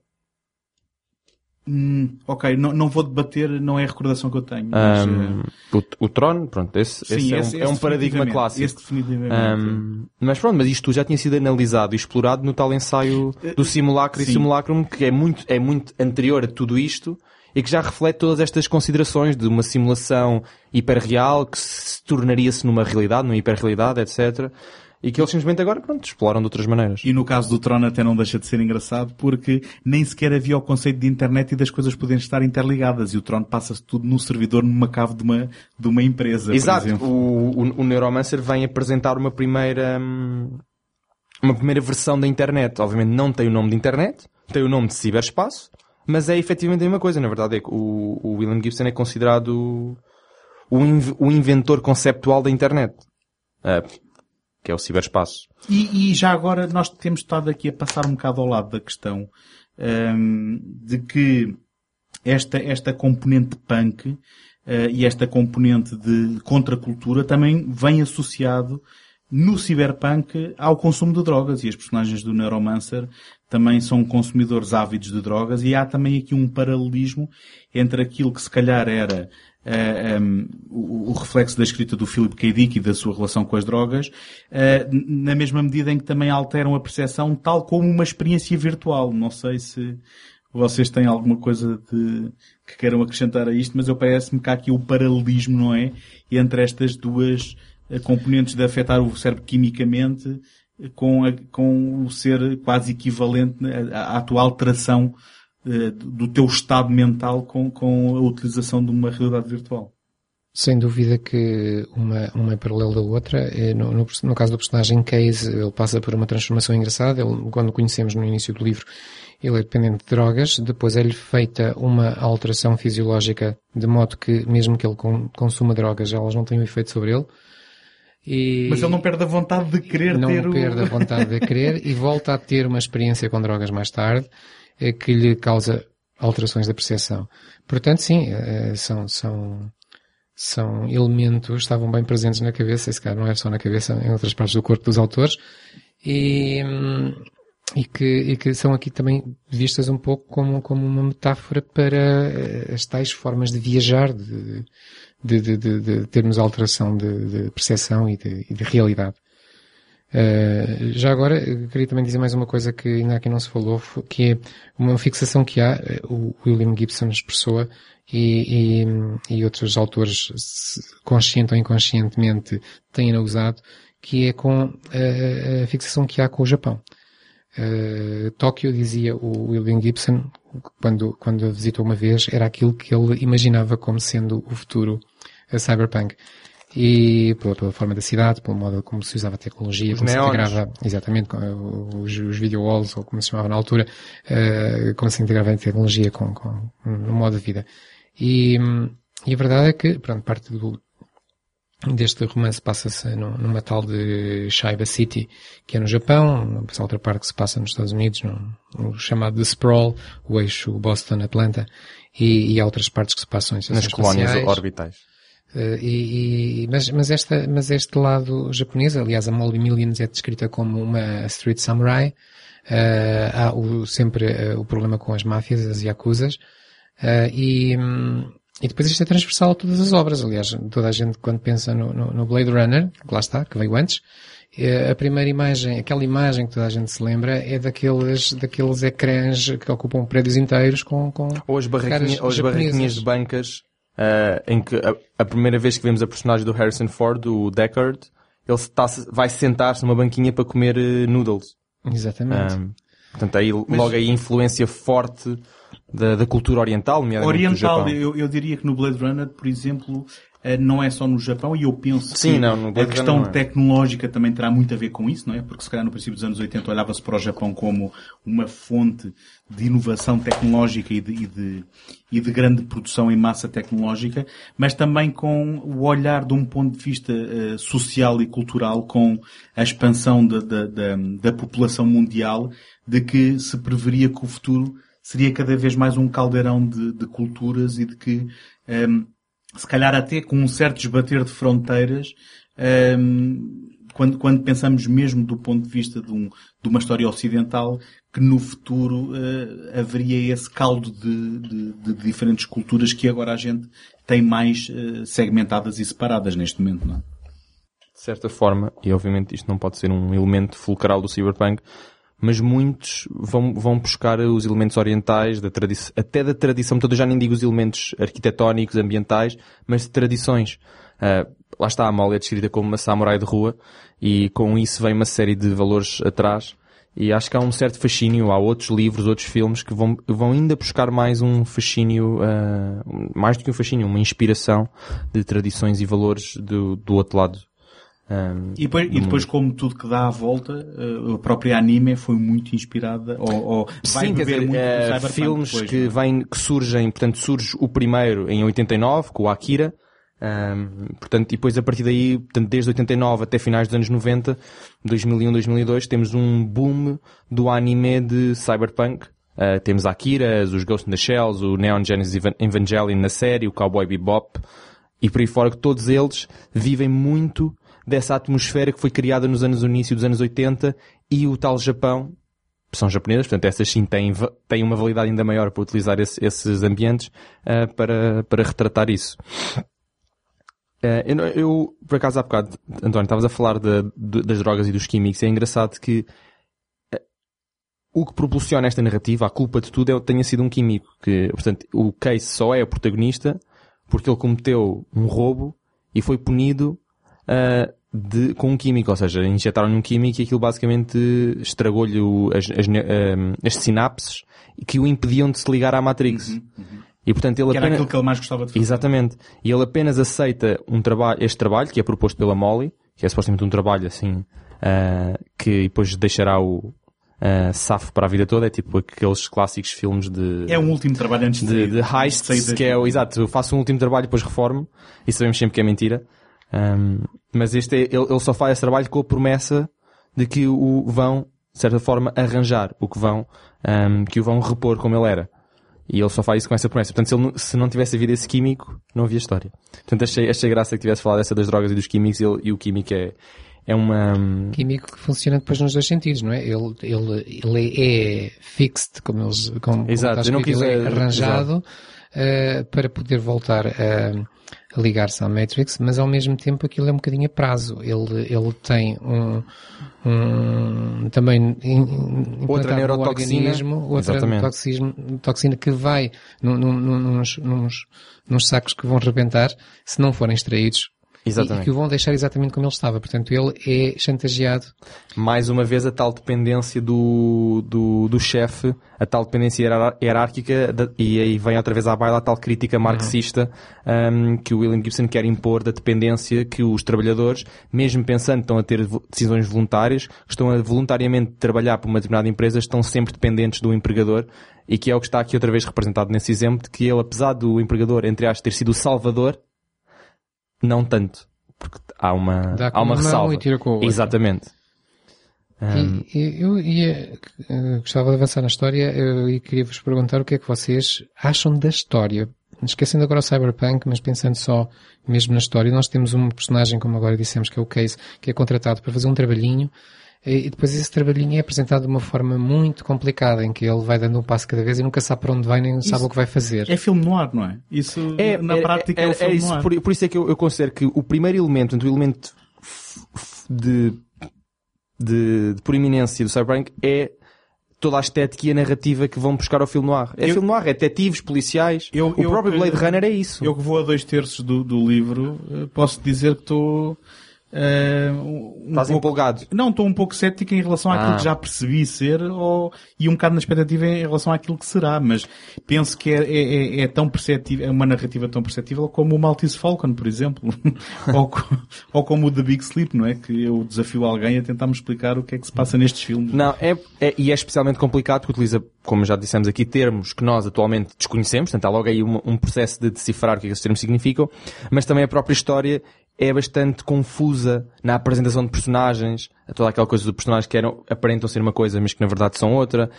Os próprios, há uma série de twists lá para o final, que só mais ou menos lá para o final é que, nos, é que aquilo cai-nos e apercebemos realmente o que é que está a acontecer. Um, Que é aquela parte em que vamos estragar a história ao, ao António. pois, António, tem, tem, tem que ser porque se, É sim, quer dizer, vocês não estão preocupados em estragá-la para os ouvintes, também não, não se preocupem em estragá-la para mim. Mas nós nem sabemos se temos ouvintes. Pois. Ou- ou- bom, sim, essa é a verdade. Ah. Ou então, ou então podem falar genericamente sobre o livro Não, sem, mas, sem, mas, o- mas sem é, contar é- o que é que é que, de no facto final. o, o final, o final, Explica o título, não é? Isso eu já percebi. sim, o, Sim, de certo modo. certo, eu, eu certo expliquei, modo, eu, eu, eu espreitei a wiki, eu espreitei a wiki. ah, de certo modo o, o fi- o final explica o título, mas o final é o que de certa forma fecha Hum. hum, esta história. É por isso que existem mais dois livros. Eu esqueci de dizer que este livro está inserido numa trilogia. Chama-se The Sprawl Trilogy. Há mais dois livros para além do Neuromancer. hum, que se chamam, e eu, eu sei os nomes, só quero dizer pela ordem certa. Portanto, Neuromancer que saiu em 84. Depois é o Count Zero, que saiu em 86. E por fim, o Mona Lisa Overdrive em 88. Um, o Mona Lisa Overdrive vai buscar a minha personagem da Molly. O Case nunca mais entra em, em nenhum, em, nenhum, em, nenhum, em nenhuma destas intervenções. Há ainda mais três eh, curtas, mais três contos que também se decorrem, também decorrem, perdão, neste universo. Eh, o Johnny Mnemonic, queríamos falar do, do filme eh, que surge, partiu desta história. Do New Rose Hotel, que também teve um filme. E do Burning Chrome, eh, que esse não tem filme. Mas é engraçado pensar que os únicos dois filmes que o William Gibson escreveu são filmes que vieram partiram de dois contos que estão inseridos neste universo da Sprawl Trilogy. Bem, e, e eh, que supostamente com personagens que nós vemos na Sprawl Trilogy. Atenção, ele escreveu o argumento do Johnny Mnemonic, mas o New Rose Hotel foi escrito pelo Abel Ferrara, o argumento. O argumento foi escrito, então só, só a história. Eh, Bem, sim, Ok. é o conto, é o Pois, conto em que se ok, baseou assim. por acaso, ok. Um, E, e nota-se bem. Diria eu. mas, mas pronto, de qualquer das maneiras, eh, o Williamson claramente gosta muito deste universo, mas isto para não, não queria tirar aqui, não queria interromper muito isto, mas era só para dizer que o Enormous, apesar de estar integrado numa trilogia, eu acho que encerra, ele encerra ali um ciclo, tanto que a história ganha bastante força no final por causa disso, porque leva, deixa algumas perguntas em aberto, mas é suposto ficarem aberto. Já agora, É que tipo o Matrix. isto, isto como curiosidade, porque eu não, não li o livro, mas li na Wikipédia que ele terá escrito a última frase do, do livro eh, à última hora e que teria sido quase uma proteção contra ele próprio para ele não poder escrever mais nenhuma sequela e depois escreveu duas, não é? Sim, mas essas sequelas Dá-se sempre a volta. É, Sim. são sequelas comerciais, porque nem sequer, eh, se- ou seja, acho que passam-se, acho que é uma que passa-se vários anos antes e outra que se passa vários anos depois. Tanto que só uma delas é que vai buscar a mola. Certo, certo. Mas voltando ao livro e não, tentando não estragar isto ao António, eh, dizer pelo menos que vamos ter então o personagem do, do Case contratado para, no fundo, o que ele faz é, é tentar eh, entrar eh, isto virtualmente em sítios difíceis para tirar informação que, que, que, que vai ser útil. Ele não sabe por quem foi contratado, porque o tal Armitage talvez não seja quem ele pensa que é. Pelo meio vai usar eh, a ajuda de, de uma, uma espécie de entidade que, que, que é o, um, a, consciência, lá está outra vez a palavra, a consciência transformada em programa de computador de um antigo amigo. Eles, eles consideram que ele foi gravado antes de morrer. Eh, É, ele mo- já agora ele morreu numa, numa tentativa de hack. Ou seja, tipo, ele, E ou a sua seja, consciência na portanto, prática foi estava- feito, foi Sim. feito o Exatamente, imaginemos, ele feito. levou, curto- curto-circuitou, o corpo morreu e a consciência ficou presa lá para sempre. Ah, tanto que ele, ele, ele, ele, de- ele diz, já não me lembro quem a certa altura, que uma das condições para ele fazer o trabalho eles têm que ap- apagar é no final, ele fala com, Sim, com, sim, com sim, ele diz tipo, tem que apagar a consciência do amigo, que o amigo não, tipo, não quer estar lá, ele queria estar com o corpo ou sem o corpo, mas não, não quer estar naquele estado é, é essa tal de- consciência que pede para ser apagado. Exato. Ah, é, É pronto, é, é isso, exato. E pede para ser apagado e o, e o Case, portanto, depois diz ao, à personagem que surge no fim para, Pelo no mínimo meio. dos mínimos, faça isso. Pelo meio, por muito, pelo, pelo meio de muitas aventuras e desventuras, eh, ele vai perceber que está a ser, quem está a mexer os cordelinhos é um tal de Wintermute, que é um, um, um software, Uma inteligência Uma artificial. inteligência artificial, não é? Que é- Exatamente. Que, que é importante. e que mais, mais tarde vamos ver que é só metade de uma inteligência maior, onde a outra metade, spoiler, Chama-se se chama Neuromancer. Neuromancer. E, que o inter... provavelmente têm os dois objetivos diferentes, as duas metades, em que uma delas é unir-se à outra e a outra talvez não seja. E mais uma vez porquê? Porque um se vê como máquina que quer ser algo mais e o outro já não se vê só como máquina, já se vê como algo mais que não quer voltar a ser máquina. E, Mas é tipo o lado esquerdo e o lado direito do cérebro ou não, não é feito esse paralelismo? Eh, não, não Eu estou à procura de spoilers. não Pelo menos eu como- nunca o fiz. Não Ahm, procurar. E o filme, e, e pronto, e o, portanto, também evitando agora, o o, o, livro acaba com, Agora vais mesmo a spoiler. ah, com um problema aberto. ahm, de que existe, portanto, uma vida, uma alternativa de vida na, na realidade virtual e outra alternativa de vida na realidade. Ahm, e nós, como leitores, podemos tentar decidir qual é que gostávamos, de- qual é que gostava, qual é que queremos seguir, ou seja, qual é que gostamos de pensar que de facto aconteceu. Um, é um bocado como aquela de, do, do Matrix, personagem do Cyber, uh, do Cypher, dizer eh, ignorance is bliss, tipo, e se decidimos viver na ignorância de que, ok, tipo, fica-se na realidade virtual e está tudo bem e viveram felizes juntos, viveram juntos felizes para sempre, ou existe a realidade real, atual, um, que não é bem assim. Portanto, esse é um problema que fica em aberto, mas não é um problema que é de todo para ser fechado narrativamente no outro livro. É, é suposto ficar assim. É engraçado porque mais à frente vamos falar das adaptações de William Gibson ao cinema, mas também à televisão, onde ele escreveu. eh, aqui não é tanto de adaptações, mas eh, ele escreveu dois episódios dos Cheiros Secretos, X-Files.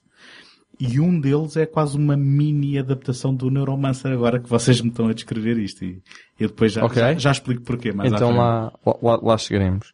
Mas, mas pronto, isto é mais ou menos a, a estrutura do livro, segue uma estrutura de policial. Portanto, vamos ganhando conhecimento de mais coisas, à medida que o personagem também vai ganhando conhecimento de mais coisas. Há um mistério para resolver e que é resolvido, ou parcialmente resolvido no final. Mas eu, eu pelo menos acho que a estrutura é essa. Obviamente, é uma estrutura bastante mais complexa que a de um policial, tra- policial tradicional por uma série de razões, mas no fundo, no fundo, é isso com, com um encapsulamento de cyberpunk, futurista, etc., todos aqueles elementos que falamos.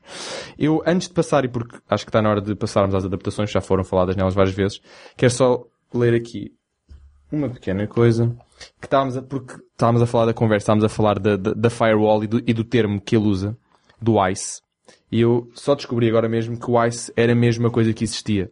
Eram as firewalls da altura. Tanto que ele, nos agradecimentos, diz, um, portanto, os agradecimentos ao Bruce Sterling, ao Louis Shiner, John Shirley, um, e ao Tom Maddox, o inventor do ICE.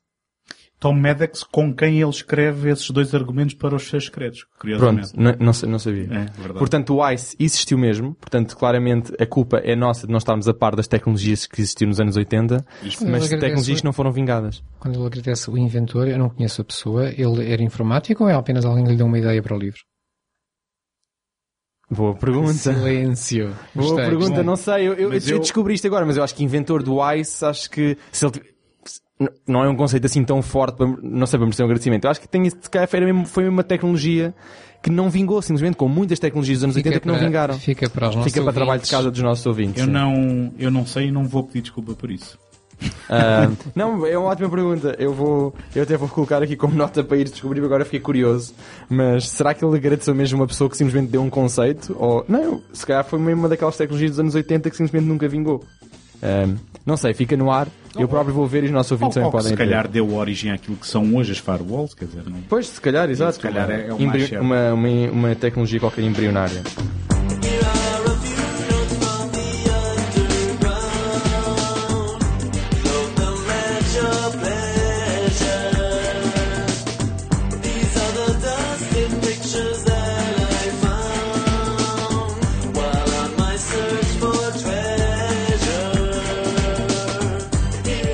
Pegando agora no, de certa forma, no universo cinematográfico do William Gibson, porque ele, apesar de ser escritor e nunca realizou nada que eu saiba, só escreveu argumentos e contos e livros que deram origem a coisas, mas ele tem ele tem dois episódios dos Cheiros Secretos, o António já disse, tem mais dois filmes que também já disse e que foram baseados em, respectivamente, dois contos dele, o Johnny Mnemonic, o Fugitivo do Futuro, de 1995, e o New Rose Hotel, de 1998. E tem ainda uma pequena curta, eh, que também é baseada num conto dele. Este, sim, não é inserido no universo do, do da Sprawl Trilogy. Chama-se Tomorrow Calling, é de 1993. Não há muito a dizer, tem 12 minutos, é realizado por o Tim Leandro, eu não conhecia, mas o conto em que é baseado chama-se The Gurns Back Continuum. Eh, esse conto, se esse sim, como eu disse, já é fora do universo da Sprawl Trilogy. Não sei se algum de vocês, eu queria começar pela curta, não sei se algum de vocês viu Eu Tomorrow vi, Calling. eu vi. Um, Não, Então- não, não tenho muito a dizer. É, é só não, não não, me parece sequer muito cyberpunk. Tudo bem que temos ali uma alteração da percepção, mas eh, passa-se numa. eh, já agora contar a história, pelo menos ao António, que eh, Tem, que- tem que ser menos de 12 minutos a, Tem, a- tem. a contar isso. dizer só que ah, um fotógrafo é-lhe encomendado que faça uma reportagem sobre a América futurista que nunca existiu. Ou seja, vá procurar edifícios antigos que foram hum, hum, construídos nos anos 20, 30 com, com uma, uma perspectiva futurista, mas que depois não deram, não deram ah, Mas gosto, olha, gosto desse conceito. interesse, ou não deram seguimento a nenhuma a uma continuidade estética. E, e ele, à medida que vai fazendo, vai começando a imaginar cenas futuristas que ele começa a ver como, como reais e começa a não perceber onde está, nem quem é, e depois aquilo tem ali um toque em que os, os próprios personagens já, já parecem extraterrestres ou, ou vindos do futuro ou, ou- ou assim.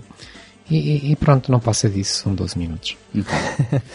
é É, o, isso, sim. o formato curto, é- já sabemos que narrativamente é sempre mais desafiante e normalmente encerra mais conceitos do que propriamente narrativas fechadas, não é? O, acho que vamos por ordem cronológica, portanto, este Tomorrow of Calling foi de 93. Passamos à obra-prima. Oh, António. Bom, ah, vamos agora para o Johnny Mnemonic. O Johnny Mnemonic é realizado pelo Robert Longo. Exato. Não, não, não conhecem Eu- porque nunca mais realizou nada. Exato, eu, eu desconheço. Acho que era realizador Profundo. de telediscos. ah, Não, não, não estou a brincar. ah, olha, tem aqui uma, um careio de realização do Tales from the Crypt. Ah, mas isso é uma série de TV. Eu ter sei, um eu sei, mas tem uma, um careio de realização. Não interessa, ok? É, E tem, e Isto tem é um rabo puramente- de cavalo bem longo. é, puramente, como o ok, é puramente bibliográfico, ok? Chama-se Robert Longo, não interessa, ele fez mais alguma coisa. Ahm, Não, mas eu acho que, eu acho que Mas podemos, podemos falar do filme e tentar explicar porquê. Ok, ok. Acho que não, acho que é injusto. Ahm, pronto, o, o argumentista foi de facto William Gibson, com base num conto com o mesmo nome, Johnny Mnemonic. Ah, como disse, estava inserido no universo da Sprawl Trilogy. O filme é basicamente tudo aquilo, em termos de ambiente, que tu uma pessoa possa imaginar do Neuromancer, do Sprawl. Sim. É passado em ruas, em ruas escuras, em becos, tem todo o aspecto no rural, tem tudo, todos os elementos clássicos do cyberpunk que foram aqui falados. Vem Ah. da Ásia, não lembro se é do Japão, se é da China para, para os Estados Unidos. Exatamente. Eu Ah. arriscava-me a dizer que o William Gibson, eh, na impossibilidade de adaptar o Neuromancer, tentou utilizar este Sim, projeto é- é para... como, como uma ponte de lançamento. Eu, Sim. eu também acredito, nu- nunca fui confirmado. Só rapidamente, portanto, o universo é aquele que já temos aqui a falar este tempo todo. A premissa super rápida. Há, há um- uma espécie de. Nem sei, data carrier, como é que se traduz para português? Eh, bem, é um eh, transportador de Um trans- dados. é isso, um transportador de dados que basicamente. Imaginemos aqueles, eh, aqueles transportadores de encomendas que vemos hoje em dia na Uber Eats, na Glovo, etc. Só que em vez de usar uma bicicleta e as coisas nas costas, ele tem o meio de transporte que quiser e leva os dados inseridos no seu cérebro. É como se tivesse um disco externo, um disco rígido no cérebro, em que injeta os dados. Falamos de Ah. espionagem industrial na prática. Exata- ex- exatamente, sim, que é o tipo de dados que ele transporta. Ele basicamente tem que levar as coisas do ponto A para o ponto B. ahm, sem que fiquem deterioradas, porque há sempre esse risco no caso de serem ahm, dados com, muito pesados. E essa é a premissa. Portanto, Mas, mas já agora, há, a personagem principal é essa. Há o pormenor É o que Keanu Reeves já agora. O Keanu Reeves, eh, o Keanu Reeves, que ao contrário de- de- do Matrix aqui, eh, não é propriamente eh, uma personagem que fique na memória, Eh, mas ele tem uma extensão de memória que eu achei uma coisa curiosa, em que supostamente o cérebro dele só, eh, eh, portanto, tem a capacidade... Só permite uma gravidade para X, e ele leva, e ele leva y, X mais Y. Só que E depois... corre o risco de sobreaquecer.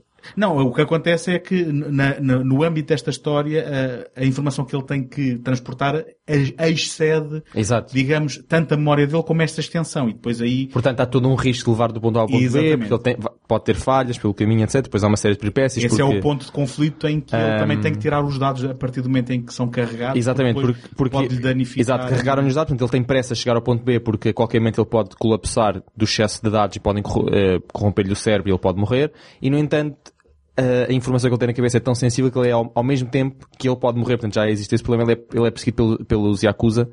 Uh, e portanto ele tem que fugir dos Yakuza e tem que chegar ao ponto B e depois há, há, há tramas. Po- Posso fazer um parênteses neste momento? Se for só falar, falar do golfinho. Uh, não, não, não. É, mas, mas também vai ser Então, giro, que é, eu quando estava a ver este filme, e apesar de ter algumas cenas violentas, a minha filha de 9 anos chegou ao pé de mim e perguntou-me o que é que eu estava a ver. E eu, uh, portanto, perdi tempo a explicar-lhe a premissa do filme. Ao que ela me pergunta, porquê é que não mandaram por mail? Isso é velha... É uma, é uma É. pergunta re- É, é- relevante. é como é? aquela velha questão de porque é que existem ainda os... Hackers. Exato. Os Não, mas- hackers mas já agora- Tudo. Con- Convém dizer que, logo, uma das coisas que deixa de pé atrás este filme é que Não, não, nada, deixa de pé atrás. deixa muita Não, coisa. não, não, mas não, A não. primeira eu gosto, coisa, eu gosto mesmo do filme.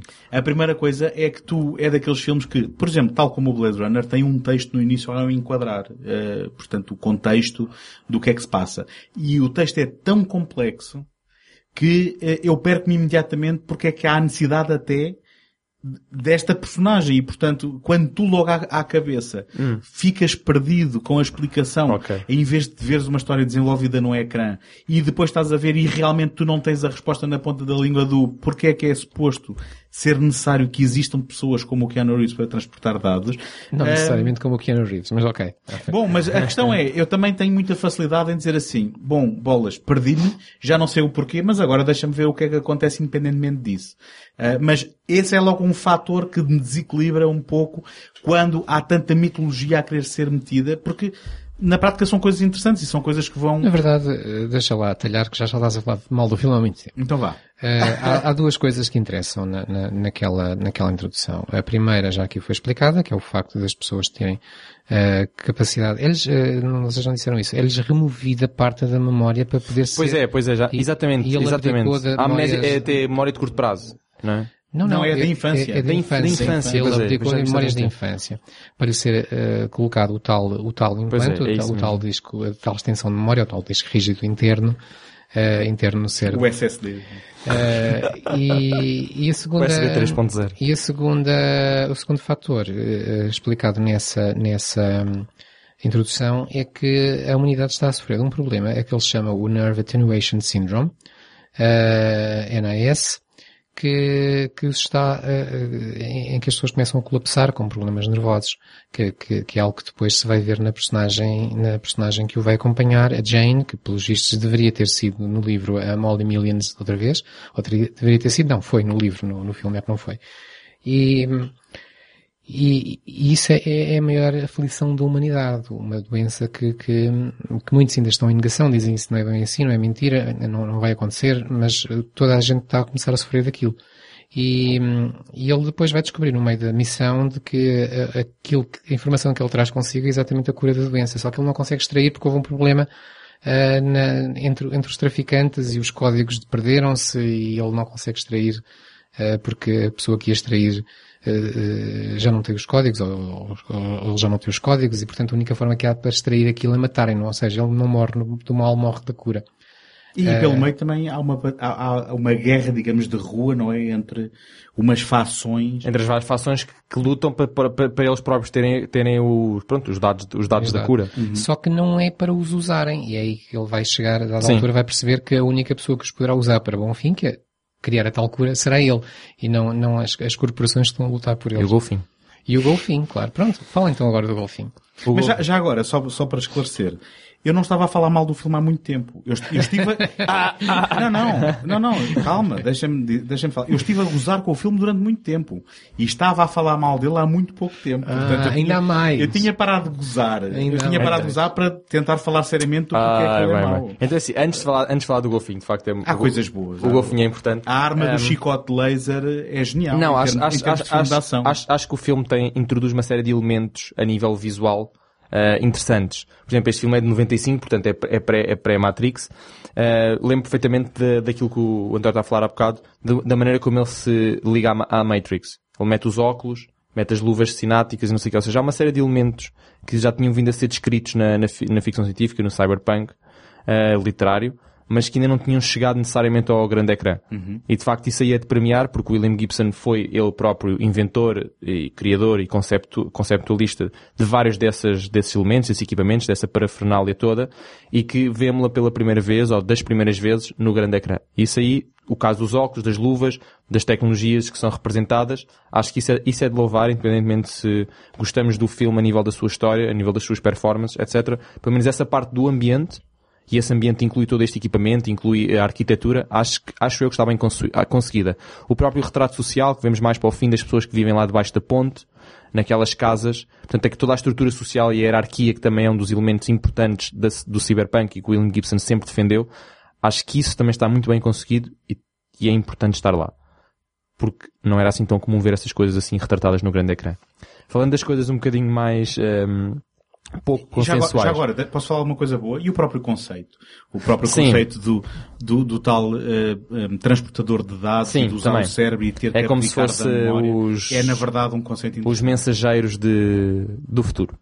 Em vez de estarem a carregar as coisas nas mochilas, como já não vai haver objetos físicos para carregar, é tudo digital, também não vale a pena enviar por mail, porque há os problemas de segurança, então carregam E- consigo no cérebro. E nós falámos na questão da contracultura do cyberpunk e a personagem do, do Johnny é na realidade uma personagem de alguém que está habituado à boa vida por causa do tráfico que faz Hum, e que certo. entretanto vai ter que ter aqui um arco onde vai ter que se enredar cada vez mais. E ganhar uma certa moralidade. Porque É, ele também era uma pessoa muito despegada do- dos atos. Ele era de género, "Ah, eu estou na minha, vocês estão na vossa. E ele começa o filme, se não me engano, até com uma prostituta num quarto de hotel. Ele, está habi- ele até, a alturas tantas, até se queixa de que ele está habituado a ter a roupinha engomada e quer Ex- dormir numa caminha, não sei o quê. E ele começa a perceber da realidade de outras pessoas. Ganha, ele ganha uma certa moralidade e é por isso Sim. que ele, quando ele se apercebe, ele apercebe-se que tem que largar a sua vida de prazer hum, e completamente despegada do mundo real e tem que, de facto, fazer alguma coisa e por isso depois ele vai, leva aquilo, de facto, aos, entre aspas, rebeldes e fora de aspas, rebeldes. E é nesses rebeldes que está a melhor personagem do filme, que é o Golfinho. Ah, Está- Estás a esquecer do Ice-T? calma, não, não. E são do Henry dois. Rollins? Não, não, não, são os dois. O Golfinho e o Ice-T, que para já o Ice-T é engraçadíssimo. O Ice-T tem que ter sempre personagens com, com uma parte do nome é uma letra. Portanto, a personagem do Ice-T chama-se J- J-Bone. Ahm, portanto, acho que já estamos aqui a ganhar. Acho que já se ganha qualquer coisa.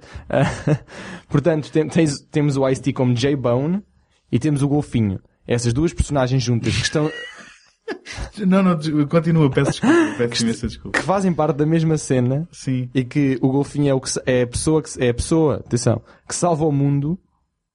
Não podemos, o golfinho é a personagem mais importante do filme. Eu gosto confesso- mesmo do golfinho, eu gosto mesmo do Eu, filme, eu, eu gosto mesmo do confesso que também tenho alguma dificuldade Ah. em falar mal de um filme que junta Ice-T. Takeshi Kitano, Ah, exato. Dolph Lundgren a fazer não sei bem o quê, mas, o- mas o Dolph Lundgren parece, padre. parece sair de um filme de terror que, que, que teve um... Ele enganou-se. teve, um, digamos, uma fusão com este. Eh, o Henry Rollins, Look, I gotta run. Shut up. Give me that muscle relaxant over there, the red one.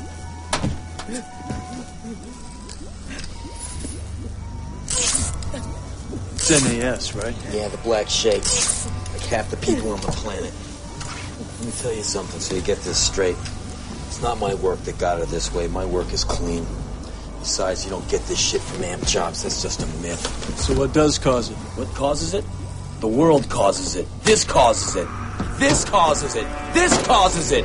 Information overload. All the electronics around you poisoning the airwaves. Technological fucking civilization. But we still have all this shit because we can't live without it. Let me do my work. que ehm, faz quase o mesmo papel do Dennis Leary, que, se não me engano, que é no Homem Demolidor, não é? Que é aquela, aquela personagem que na vida real é também da contracultura e de, e de, de discurso eh, rápido e de rajada. Eh, o do Kier, um, um ator de culto alemão, quer dizer, eh, que sempre que aparece a gente põe-se logo em sentido porque a coisa ehm, pode ter interesse a partir desse momento. E a Dina Meyer, enfim, só por causa da cena que nos tinha dado no Starship Troopers, a gente agradece, apesar daqui estar mais discreta.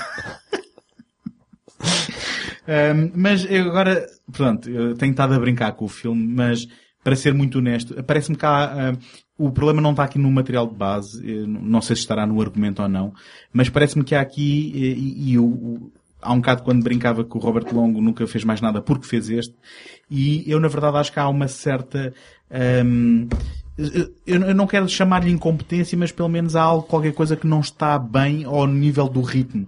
Eu não sei se foi um problema de edição, eu não sei se editaram o melhor que podiam com as cenas que conseguiram, ahm, mesmo na- naquilo que é o ritmo, naquilo que é os diálogos, naquilo que é a ação.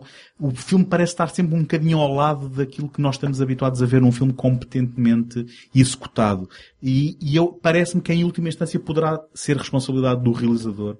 Na verdade, porque como estamos aqui a falar os conceitos, eh, eu, eu agora, nós temos estado a falar do golfinho e a rir-nos, mas relembra-me o que é que o golfinho é suposto representar, que eu não sei se neste momento já me lembro. O, o, o Golfinho, efetivamente, como personagem, é um super soldado uh, com uma super inteligência e ele basicamente é o é um hacker e que é o tal que retira a informação do cérebro do, do Keanu Reeves e que depois lança para o mundo. É quase como no Total Recall, eh, portanto, aquela, aquela personagem que está na, na barriga do outro ser a personagem que consegue aceder à realidade do Arnold Schwarzenegger, não é? Eh, Enfim, mas aqui há um golfinho em vez de ter uma mutação. É um golfinho que está todo equipado, não se esqueçam dos equipamentos sim, cibernéticos, sim, não sei o quê, está todo Já quitado, por assim dizer. Ah, Está quitado. Um, Eu, eu não, eu não sei dizer o, qual é o meu problema com o filme, embora seja eh, também enorme.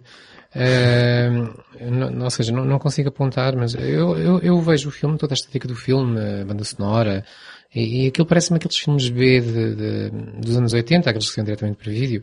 O problema é que o filme já é de 95, já, já, já está um bocadinho fora da época. Não, eu, eu, eu concordo, é um filme de série B. Série B, eu nem sei se no orçamento é série B ou não, mas, mas em termos de estética, em termos de abordagem, é claramente um, um filme de série B, um filme de culto. É um filme de série B feito por gente de série Z. Um, mas eu, eu concordo, está um bocadinho fora da época. Mas a verdade é que, para quem gosta deste género, para quem gosta de Cyberpunk, é um filme que tem o seu lugar na história, porque foi, foi uma representação importante de todos estes elementos que andámos a falar e que andámos a ver na literatura e que depois, de certa forma, foram influenciar filmes posteriores. Um, Bem, e, e no limite terá inspirado os Watch House que irem buscar o Keanu Reeves, sim, exato. porque Oh, acreditaram poder arrancar dele uma interpretação. Exatamente. encontraram Não, e há, há- há to- muitos filmes que se- portanto, se vieram, eh, que se, se sucederam, como filmes com, que envolvam corporações, espionagem, por exemplo, estávamos a falar em off do, do, do, do, do Cy- Cyber? Cyber? Cypher. Cypher. Do Cypher. E eu acho que não, obviamente é diferente, mas lá está, acho que esta, esta, essa estética, não é essa estética, este, essa, esses conceitos narrativos que não tínhamos visto até então no, no cinema, ou pelo menos eu, eu não, não, não consigo, assim, nenhum filme que retrate essa, essa componente, eh, que depois vemos noutros filmes, pelo menos como, como influência, como porta de entrada para outras coisas, tem o seu mérito, tem o seu lugar na história.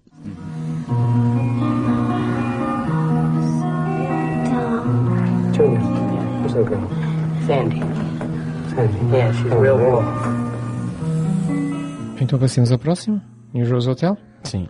Então começa por falar mal. Eu não, não, não, Não percebeste o filme, isso é logo, o filme é esse, está não super esquisito. ter percebido Olha, o filme. eu também Só não estás a falar mal do New Rose Hotel. É que ninguém, é que ninguém percebeu. agora só falei mal É que do, ninguém- do, eu, do eu New Rose também, Hotel. eu, eu, eu, eu, eu vi, eu por acaso vi o filme no cinema.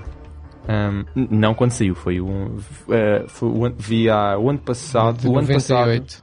vi o ano passado, pois de 98 ainda estava a faraldas quase. Ahm, Sempre a Mas- humilhar-nos então. ah, não, podia ser porque já tinha 100 anos e aquilo está a ficar complicado. Mas, tenho a dizer, não, vi, vi, vi o ano passado no, estranhamente, vi o ano passado no LeFest, em que eles fizeram uma, fizeram uma retrospectiva do Abel Ferrara e passaram no Euros Hotel. E eu fiquei, não, não acredito que eles estão a passar no Euros Hotel e fui ver, era a única pessoa na sala. Ah, Estás a falar sério? Estou a falar sério.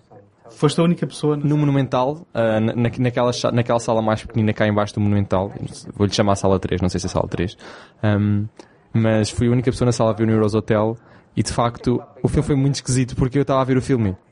Hum, Não estou a perceber. Então, E depois eles co- aquilo contrapõem mais e cortam mais e depois tu não sabes bem se são analepses, são coisas do futuro e depois são Sim, cenas de outras sim, coisas. Não se percebe quase nada do filme, a- a- a- mesmo até ao final nós ficamos. Hum, ah, ok, já percebi mais ou menos onde é que isto cola. Ah, portanto, então se não conhecemos o material original, não se percebe. É, é desafiante, mas não no bom Ah, sentido. não, parece. não no bom sentido porque é demasiado confuso e despega logo o, o espectador. E depois Ah, há outra coisa, que eu, eu também não conhecendo o material de origem, mas posso imaginar que sendo William Gibson, que aqui eh, tenha havido uma preferência do Ferrara para eh, se focar nas personagens e naquilo É, que é. Parece que removeu o ambiente que o caracteriza como Sim. futurista no ar Com cyberpunk. Cyberpunk, o filme muito de Cyberpunk não tem é. quase nada. não Porque, nada. é, se, por exemplo, eu disse agora que isto supostamente, o, o- a história original passa-se profundamente dentro da Sprawl Trilogy. Portanto, vocês conhecem o Neuromancer, supostamente o Neuros Hotel passa-se aí. Pois não Há- há- Ninguém sentiu. Há uma Ah, ou outra instância de sim. tecnologia, por exemplo, eu reparei na utilização de um Palm Pilot como nós utilizamos hoje em dia um telefone, smartphone, Sim. onde vemos vídeo. Há, há uma ou outra Não, há, tecnologia há- há um outro elemento, de, mas de- de comunicação, não é? Em que há chamada com vídeo. Ah, há, está lá há- o elemento da espionagem também. há o, o elemento da espionagem e há o elemento no final que eu, para mim, o hotel que a gente vê, o New Rose Hotel propriamente dito, do título, é, parece uma descrição do, do hotel onde o Case estava no, no princípio do, do Neuromancer. Para quem não está a ver, é tipo, é basicamente aqueles, os coffin hotels que há, que, que há atualmente, está no Japão, em que basicamente as pessoas Só entram- cabem lá Yeah, praticamente elas, não é? entra tipo, tipo um caixão. Agora, hum, eu parece-me que o Ferrara estava muito mais eh, obcecado com a obsessão do William Dafoe com a Ásia Argento. De- ele, das relações entre pessoas. Sim, já agora passa, passa a expressão, não é do William Dafoe, mas da sua personagem com, Com a a personagem da Ásia Argento. Argento. E, Exatamente. e, e que, hum, pronto, há aqui uma, uma dinâmica de eh, o profissional versus, versus o pessoal, não é? E do envolvimento desta, destas manobras de sedução para se poder eh, levar um objetivo a bom porto. Hum, temos sempre o Christopher Walken, nunca é mau ver o Christopher Walken a ser o Christopher Walken. Edge. It's. It's guts to go beyond the distance. In the old days, these guys would walk to the North Pole behind a dog sled. Today, it's that same fraction of sheer human chutzpah locked inside the heads of the world's hottest scientists. The Greeks said virtue is hitting the mark. Parece-me que ele já está naquelas interpretações em que ele já não se esforça e, é- e já está a, a consolidar o mito do Christopher Walken. Ahm, mas sim, é um, é um filme bastante ahm, frustrante em, em, em É porque o filme parece não nos dar o suficiente para compreendê-lo. Ou seja, há filmes que dão o suficiente e nós simplesmente não compreendemos porque, na- pronto, é preciso desbloquear um bocadinho, é preciso ver mais uma vez ou assim. Mas este, acho que simplesmente não dá o suficiente. Faz saltos demasiado grandes para ser impossível de facto compreender. Torná-lo eu- demasiado confuso. Eu não, eu, eu, eu- é assim, eu construí a minha própria narrativa e não me pareceu que o filme fosse confuso. Simplesmente não tinha muito para dar.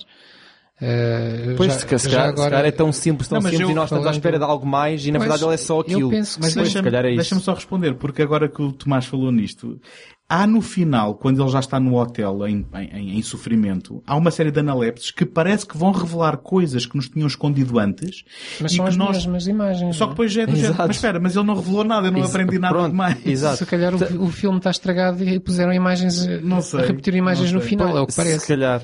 Ah, mas se calhar o que o José disse é de facto o que de facto aconteceu. Aquilo é tão simples, tão simples que nós, à procura de algo mais, ficamos confusos porque não há de facto algo mais e aquilo Eu é não só senti, aquilo. Não senti que Ah. houvesse algo mais. Aquilo, já agora, só pôr aqui em, em meia dúzia de palavras, é uma história de espionagem em que uma moça que é prostituta, que é a personagem da Asia Argento, é contratada para ir ao Japão, mais uma vez, Mais uma vez. eh, fazer com que um, um célebre inventor, cientista, casado e pai de família, largue tudo, inclusivamente a mulher e os filhos, para vir com ela, só porque eles o querem contratar e pô-lo a trabalhar para outras empresas. E, hum, a meio do percurso, quando toda a gente está muito feliz, inclusivamente o William Dafoe, que apesar dos ciúmes que tem, gosta muito da Ásia Argento, eh, percebem que talvez ela tenha sido virada como dupla agente e as coisas não vão correr como eles esperavam. Pronto. Gosta há- dela, mas também há- gosta das meninas orientais que lhe aparecem no quarto do hotel. é? Então, lá uma coisa lá para a celebração. lá Uma para a não- celebração. Não outra. Não Que há grande casa. componente-. A arquitetura de facto era das coisas, a arquitetura dessa casa eu achei genuinamente interessante. não há aqui a componente da da interação entre a tecnologia e o ser humano como um motivador ou aspecto central da história. Isto podia passar-se sobre Sim, a é, Guerra é- Fria, é por isso, sobre- é por isso que é difícil retratar este filme como cyberpunk e apenas o estamos a incluir aqui por, por vir por vir do William Gibson.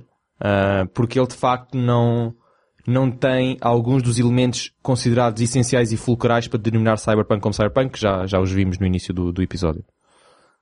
Posso falar então de- dos episódios dos Seis Secretos? Força. Força, vai, então, vai, vai, vai. o William Gibson e o Tom Maddox eh, escreveram eh, dois episódios, eh, um na quinta temporada chamado Kill Switch, e, e era este que eu estava a dizer que é quase um mini neuromancer, e isto começa quando eh, um determinado inventor, eh, eh, cientista computacional, é apanhado nu- num, num tiroteio e é morto, eh, e se começa a perceber que ele tinha inventado uma inteligência artificial que tinha largado pela internet para como se fosse quase um lodo primordial. E essa entidade começa a evoluir eh, e quando o, o inventor se assusta com as suas capacidades quer matá-lo e ele reage e portanto por exemplo essa cena inicial em que vemos gangues eh, eh, serem atraídos para o sítio onde está o inventor para depois acabar tudo num tiroteio porque aparece a polícia foi tudo manipulado por, por essa entidade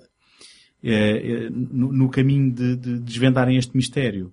Ahm, há uma personagem que é uma espécie de uma hacker famosa que a- ajuda a desvendar eh, qual será o mistério. O Mulder, entretanto, encontra uma ahm, caravana onde essa entidade tem quase uma representação física que foi quase construída, eh, ahm, digamos, foi ela que se autoconstruiu, não é, nunca é muito bem explicado como, mas ele ao entrar é capturado e metido numa, numa, ahm, numa cadeira com, com umas amarras e é-lhe metido uns óculos de realidade virtual e ele está basicamente a projetar o Mulder numa realidade virtual para enganá-lo de que está a ser torturado e a cortarem-lhe os braços para revelar qual- onde é que está o, o- basicamente ahm, o CD que tem o kill switch de- desse programa e portanto ele quer destruir aquilo que o pode destruir. Ahm, no processo, essa personagem que eles encontram era alguém que se tinha apaixonado também por um colega e cujo eh, grande eh, objetivo deles era fazerem o upload da sua consciência para a internet e para viverem, digamos, como sinapses num mundo virtual e depois num, num, ato de sacrifício para salvar eh, o, o, o Mulder e a Scully, ela acaba por destruir esse espaço físico onde essa entidade virtual reside, ao mesmo tempo que faz o upload da sua consciência, o que é, é sugerido que funcionou porque ela depois aparece a mandar uma boca ah, aos, aos ah, The Lone Gunmen, que são os amigos do, do Mulder no final. E portanto, esse aqui é, este é 100% ah, os conceitos do William Gibson. Sendo que depois, na sétima temporada, em 2000, eh, eles escreveram um que se chama First Person Shooter, e aqui é, é, é uma história que se passa numa empresa que construiu um jogo de imersão também, virtual, em que as pessoas entram e podem experimentar disparar armas contra inimigos, mas onde entretanto aparece uma personagem virtual que supostamente não tinha sido criada no jogo e que mata as pessoas de verdade lá dentro. E este é é um, um episódio um bocado mais fraco, onde depois o que acontece é que o Mulder entra nesse jogo e quando a realidade virtual, digamos assim, do jogo desaparece de- de- dos ecrãs de, de- quem está a investigar, o Mulder desapareceu também e fica preso no jogo. E acaba a receber a ajuda da Scully ahm, em cenas bastante eh, até um pouco ridículas.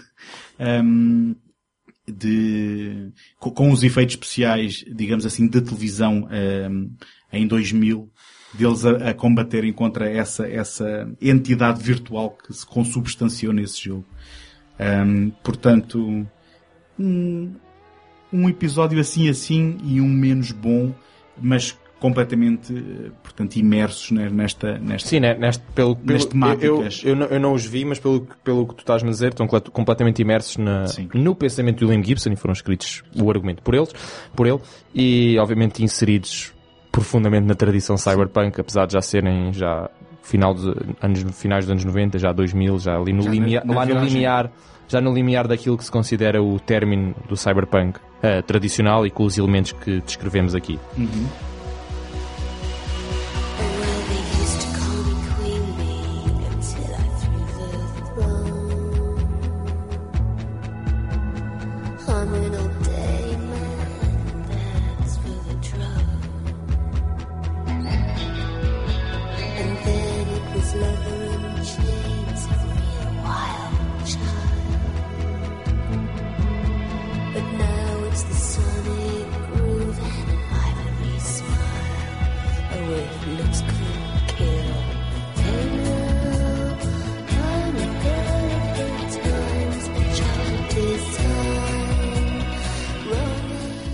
falar de várias vezes de, de vários filmes que foram influenciados ou que influenciaram toda esta, esta onda do cyberpunk e que aquilo que tivemos aqui falar do cyberpunk vai desde o início dos anos 80 até ao final dos anos 90, início dos anos 2000, mais coisa menos coisa.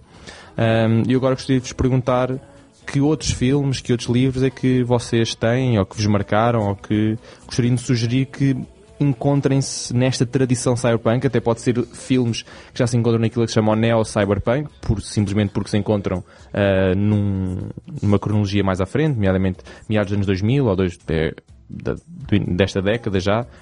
Ahm, Quanto tempo temos? ah, é assim, quanto tempo temos? De facto, isso é uma boa pergunta, mas di- diria que não temos 4 horas. É só Ah, dizer os títulos. Temos algum, temos algum tempo. Ahm, Eu gostava de falar de um ou outro que vi, mas, mas eh, se calhar vou passar a palavra ao José, porque eu estive aqui a falar sobre os seus segredos.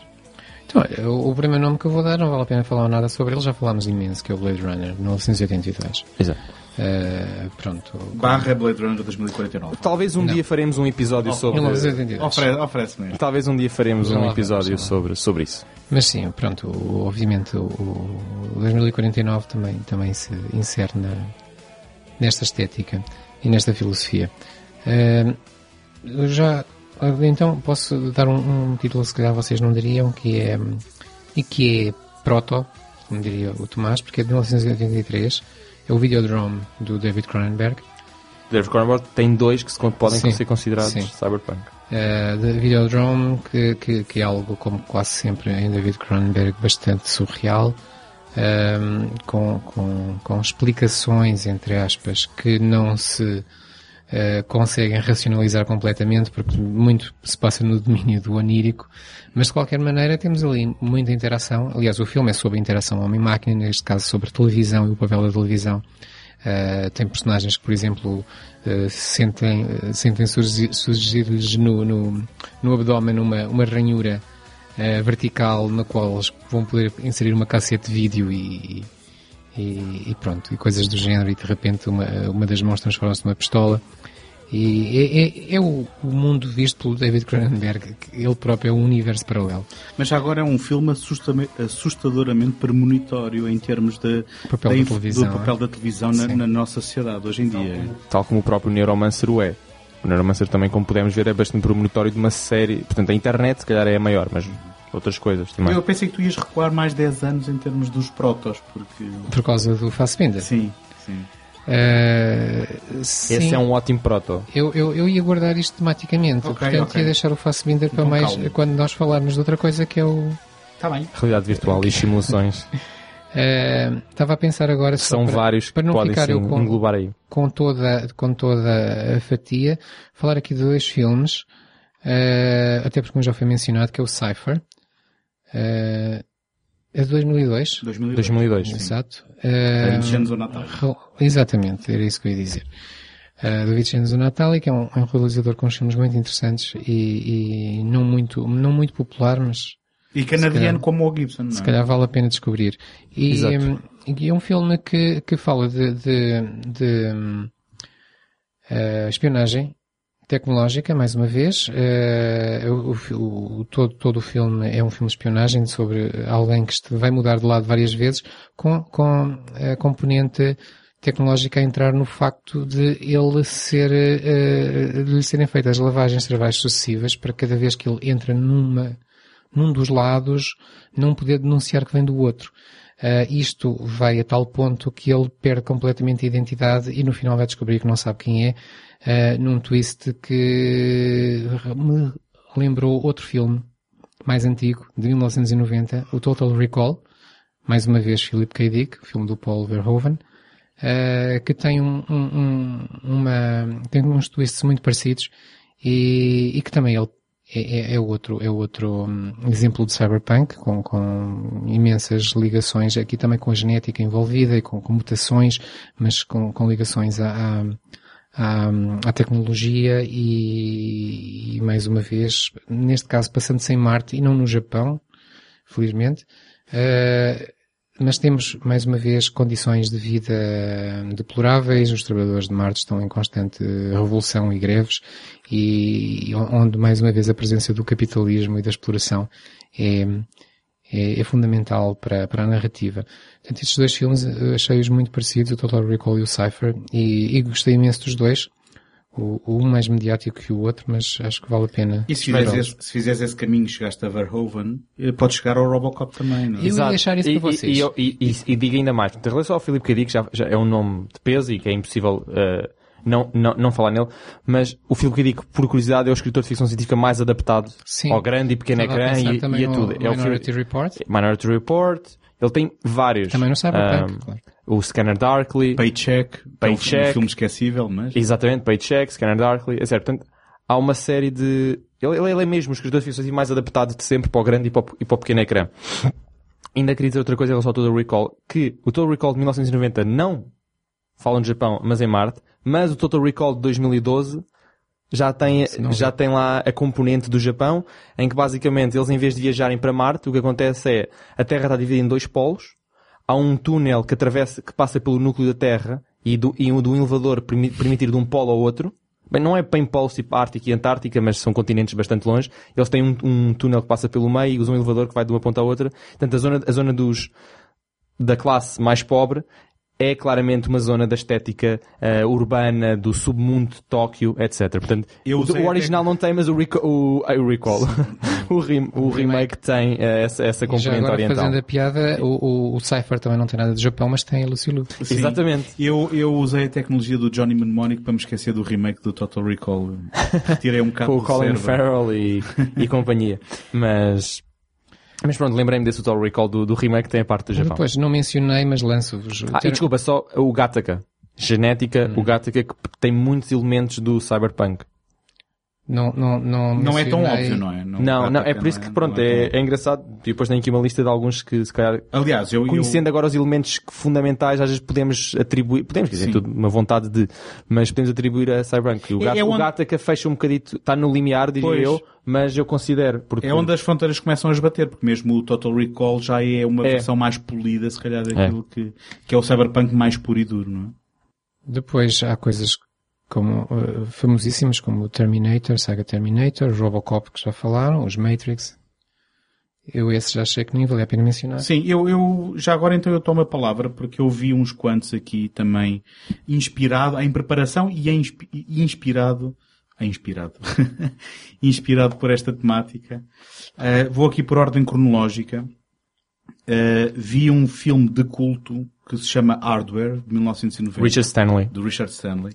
Ele Uh, tem outro Dust Devil, também é fixe. o, o Richard Stanley é uma personagem que eu conheci originalmente por causa do documentário sobre a Ilha do Dr. E conheceste no Motel X? Não. Não, infelizmente não, mas, mas ele, tenho é, ele, ele é uma personagem mesmo. Mas tenho muita pena. E este é um filme que eu eh, tanto compreendo. Ele é australiano? Será australiano? Não, ele é da África do Sul. Ah, ok.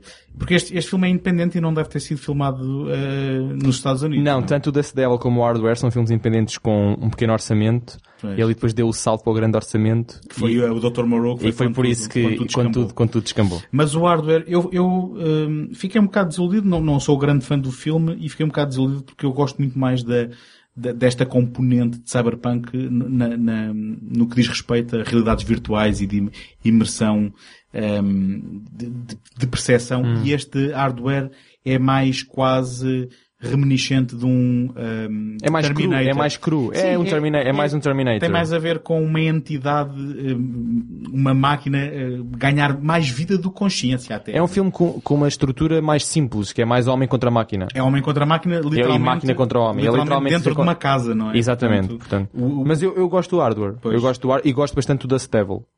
Eu, eu não, eu eh, faço aqui a nota, não, não fiquei, Eu mas e tentei esquecer o hardware. pronto. Eu já Opa. tinha esquecido. Eu, hum, eu, lá Não está. são fãs. Eu compreendo o enquadramento da- da- da- do, do baixo orçamento, mas não fiquei, não fiquei fã.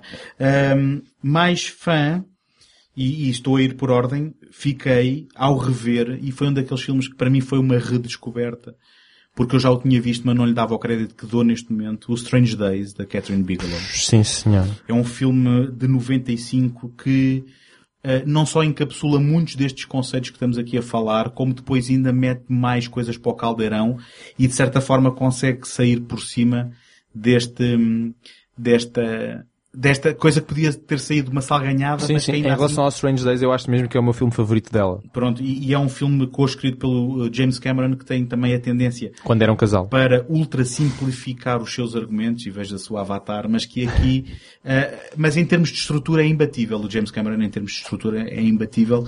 Eh, e o Strange Days aparece ali em 95 eh, ainda um bocado a refletir as ansiedades de- dos confrontos raciais de- em Los Angeles no, no- no ano de, de 92, portanto os, os eh, riots, como é que se diz em português, não é? Os, Um, os confrontos que houve em confrontos. LA por causa da intervenção eh, de, uma, de uma intervenção muito infeliz da, da, da, da polícia e portanto há esse, há esse lado também de consciência social e Político. e político e, e Que é um dos atenção- elementos atenção, fundamentais para o Cyberpunk. A tensão racial que ainda hoje em dia anda a ser Não, discutida. claro, é é um problema contemporâneo. Um, e a ansiedade do novo milénio uh, e depois toda a componente, uh, aqui o conceito no Strange Days é que, e lá está, mais uma vez estamos a falar de gente de rua que um, trafica num- numa coisa que é ilegal, que é vender gravações uh, que são conseguidas através do, do interface neuronal em que depois quem faz a reprodução pode experimentar as sensações de quem o viveu.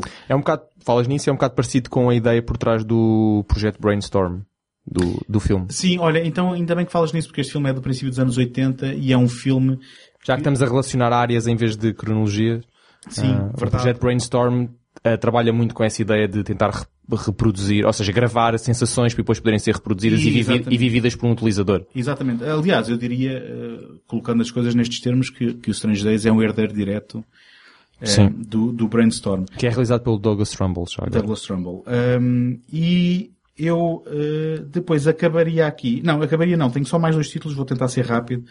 Um deles é de 99, também o ano do Matrix eh, e o ano do Existence, que já aqui falámos, que é o The 13th Floor, de um, de um, de um senhor chamado Joseph Rusnak, que eh, lá está, é a adaptação daquele livro que tu falaste de Daniel F. Galui, Simulacrum 3, e que é uma adaptação que, hum, portanto, eh, foca no, no- no- domínio da realidade virtual e da percepção e da- das vários planos de existência. E da incapacidade que nós temos de distinguir uma simulação bastante verosímil da realidade. E depois entramos no domínio da, do hiperrealidade, que é um termo que o, que o autor do ensaio Simulacrum cunha. E eu pessoalmente acho que o 13 Floor é muito bem conseguido. Eu também. eu também. Um, e no que toca ao domínio Eu da, também. no que toca ao domínio da realidade virtual, acho que é o filme mais bem conseguido desse, desse, desse, desse tema. E há alguns que vale a pena referir. Uh, curiosamente, três deles, e provavelmente os mais fortes, são todos do mesmo ano. São todos de 99. Que é o The 13 Floor, já falaste. O Classic Matrix, o José já falou. E o Existence também já foi falado. Sim. Também são, são os três de 99. Em relação ainda à realidade virtual, uh, ou simulações, um, há um quarto filme. Ah, desculpa, estava só a complementar, porque eu tinha mais um título, não sei se... Ah, não, ia só fazer esta parte Ah, das ok, é um realidades virtuais. apontamento ainda. Sim, Sim, das sim, realidades sim, virtuais sim. há um quarto que, que é, esse é bastante proto-proto, eh, que é o World on Wire, do, do Fassbinder. Que é a adaptação do mesmo livro. Exatamente. Portanto, estes quatro filmes para mim compõem eh, quase um, um ensaio sobre a realidade virtual e sobre as várias possibilidades e expressões da realidade virtual, cada um com as suas peculiaridades e com as suas ehm, tra- com os seus traços individuais. Mas estes quatro são quatro filmes que eu gosto. Ahm, gosto bastante até. E pronto, eles registram isso da realidade virtual, mas agora dou-te a palavra outra vez. Sim, Queria eu- só fazer este apontamento sobre a realidade virtual. Isto é muito rápido. É, o último filme que eu quero falar é um filme eh, que eu não sei se já estreou, mas que foi exibido no Motel X. É um filme do Lee Wanell e chama-se Ah. Upgrade. E Já, é um- já, já. Eu- o Upgrade é um filme da Netflix. Bom, bom, tudo bem, mas eu não sei se ele não está eh, apontado para estrear no cinema em Portugal. Ele pelo menos Está, foi está, exibido. está. Pronto, ele Ah, há, pronto. há de estrear aí nos cinemas. Quando vai parar à Netflix. Quando, Bom, eu não Já sei, que é que a, não sei o que é que estás a sugerir com quando isso. mas- estiver, Não, quando então, estiver no ar, já quando- ele estreou. Quando se tem Netflix, Mas, acesso ao catálogo da Netflix. mas não, o Netflix Portugal não vê tudo o que está no Netflix Estados Unidos da América. Está bem, mas Ahm, eu posso ir ver nos Estados Unidos. Pois podes, pois podes. Já agora, eu, eu esqueci-me de fazer aqui um exercício, eh, porque não fiz o apontamento, mas vou tentar. Porque eu nestes, nestes filmes que mencionei, que vi agora, em preparação, encontrei aqui uma pequena família, ahm, digamos assim, cyberpunk. Eh, se me permitirem, se isto não correr bem, eu depois corto. Eh, o Christopher Walken entra no Brainstorm. Sim. Eh, entra também no New Rose Hotel, Hum? onde eh, participa a Gretchen Moll, num pequeno papel que é a mulher do, do cientista, sim, sim, que também entra no 13th Floor, que por sua vez tem o, o, o, Donofrio, o Vincent Donofrio, que entra no Strange Days. E, portanto, há aqui uma pequena rede de Há ligações. aqui um puxa-puxa. Há, há aqui um puxa-puxa entre estes filmes. Um, vou tentar agora ser breve na minha listinha. Um, eu trago aqui algumas coisas. Portanto, tra- trago coisas que já tinha falado, coisas do Japão. Uh, o tal, a, a tal época de. Só, para, só para saberem, o Tomás desenrolou um papiro agora aqui interminável. Uh, portanto, o o- a, a tal fase da anime que se dedicou muito ao cyberpunk, que foi muito beber ao, ao cyberpunk do início dos anos 80, Blade Runner o- e muito William Gibson, e que começa em 89, ou formalmente começa em 89, com, com o Akira, e que segue então com os vários, com Ghost in the Shell, Neon Genesis Evangelion, que é uma série, um, Cowboy Bebop, que essa já é de 99, 2000, 2001, é uma série e um filme. Portanto, há, há, todo um, há toda uma prática de fazer séries e filmes de animação japonesa com uma estética cyberpunk bastante vincada. Quando eu digo vincada, aquilo grita cyberpunk logo. Então o Akira e o Ghost in the Shell, esses são indiscutivelmente clássicos cyberpunk até à 11ª, 15ª casa. Os outros é um bocadinho mais, já, já requer algum trabalho, mas também estão. Portanto, trago aqui outros desafios. Um, como cyberpunk, eu considero como cyberpunk o Alphaville, do Godard. Uh, portanto, só para dizer que não são só autores de género que fazem filmes de género. O Godard, assumido autor não de género. Na verdade, se alguma vez lhe perguntassem, se, ou perguntarem, se o Alphaville era ficção científica, eu acho que levavam assim um olhar complicado. Portanto, depois o Ah, acho que levariam esse olhar se lhe dissessem olá também. é?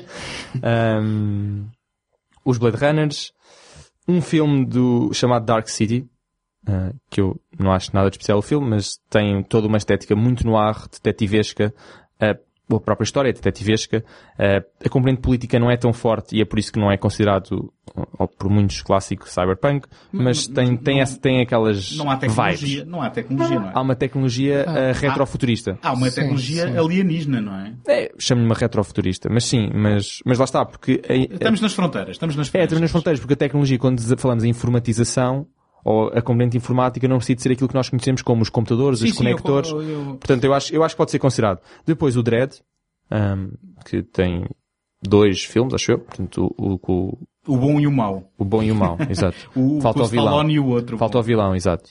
Uh, Ex Machina.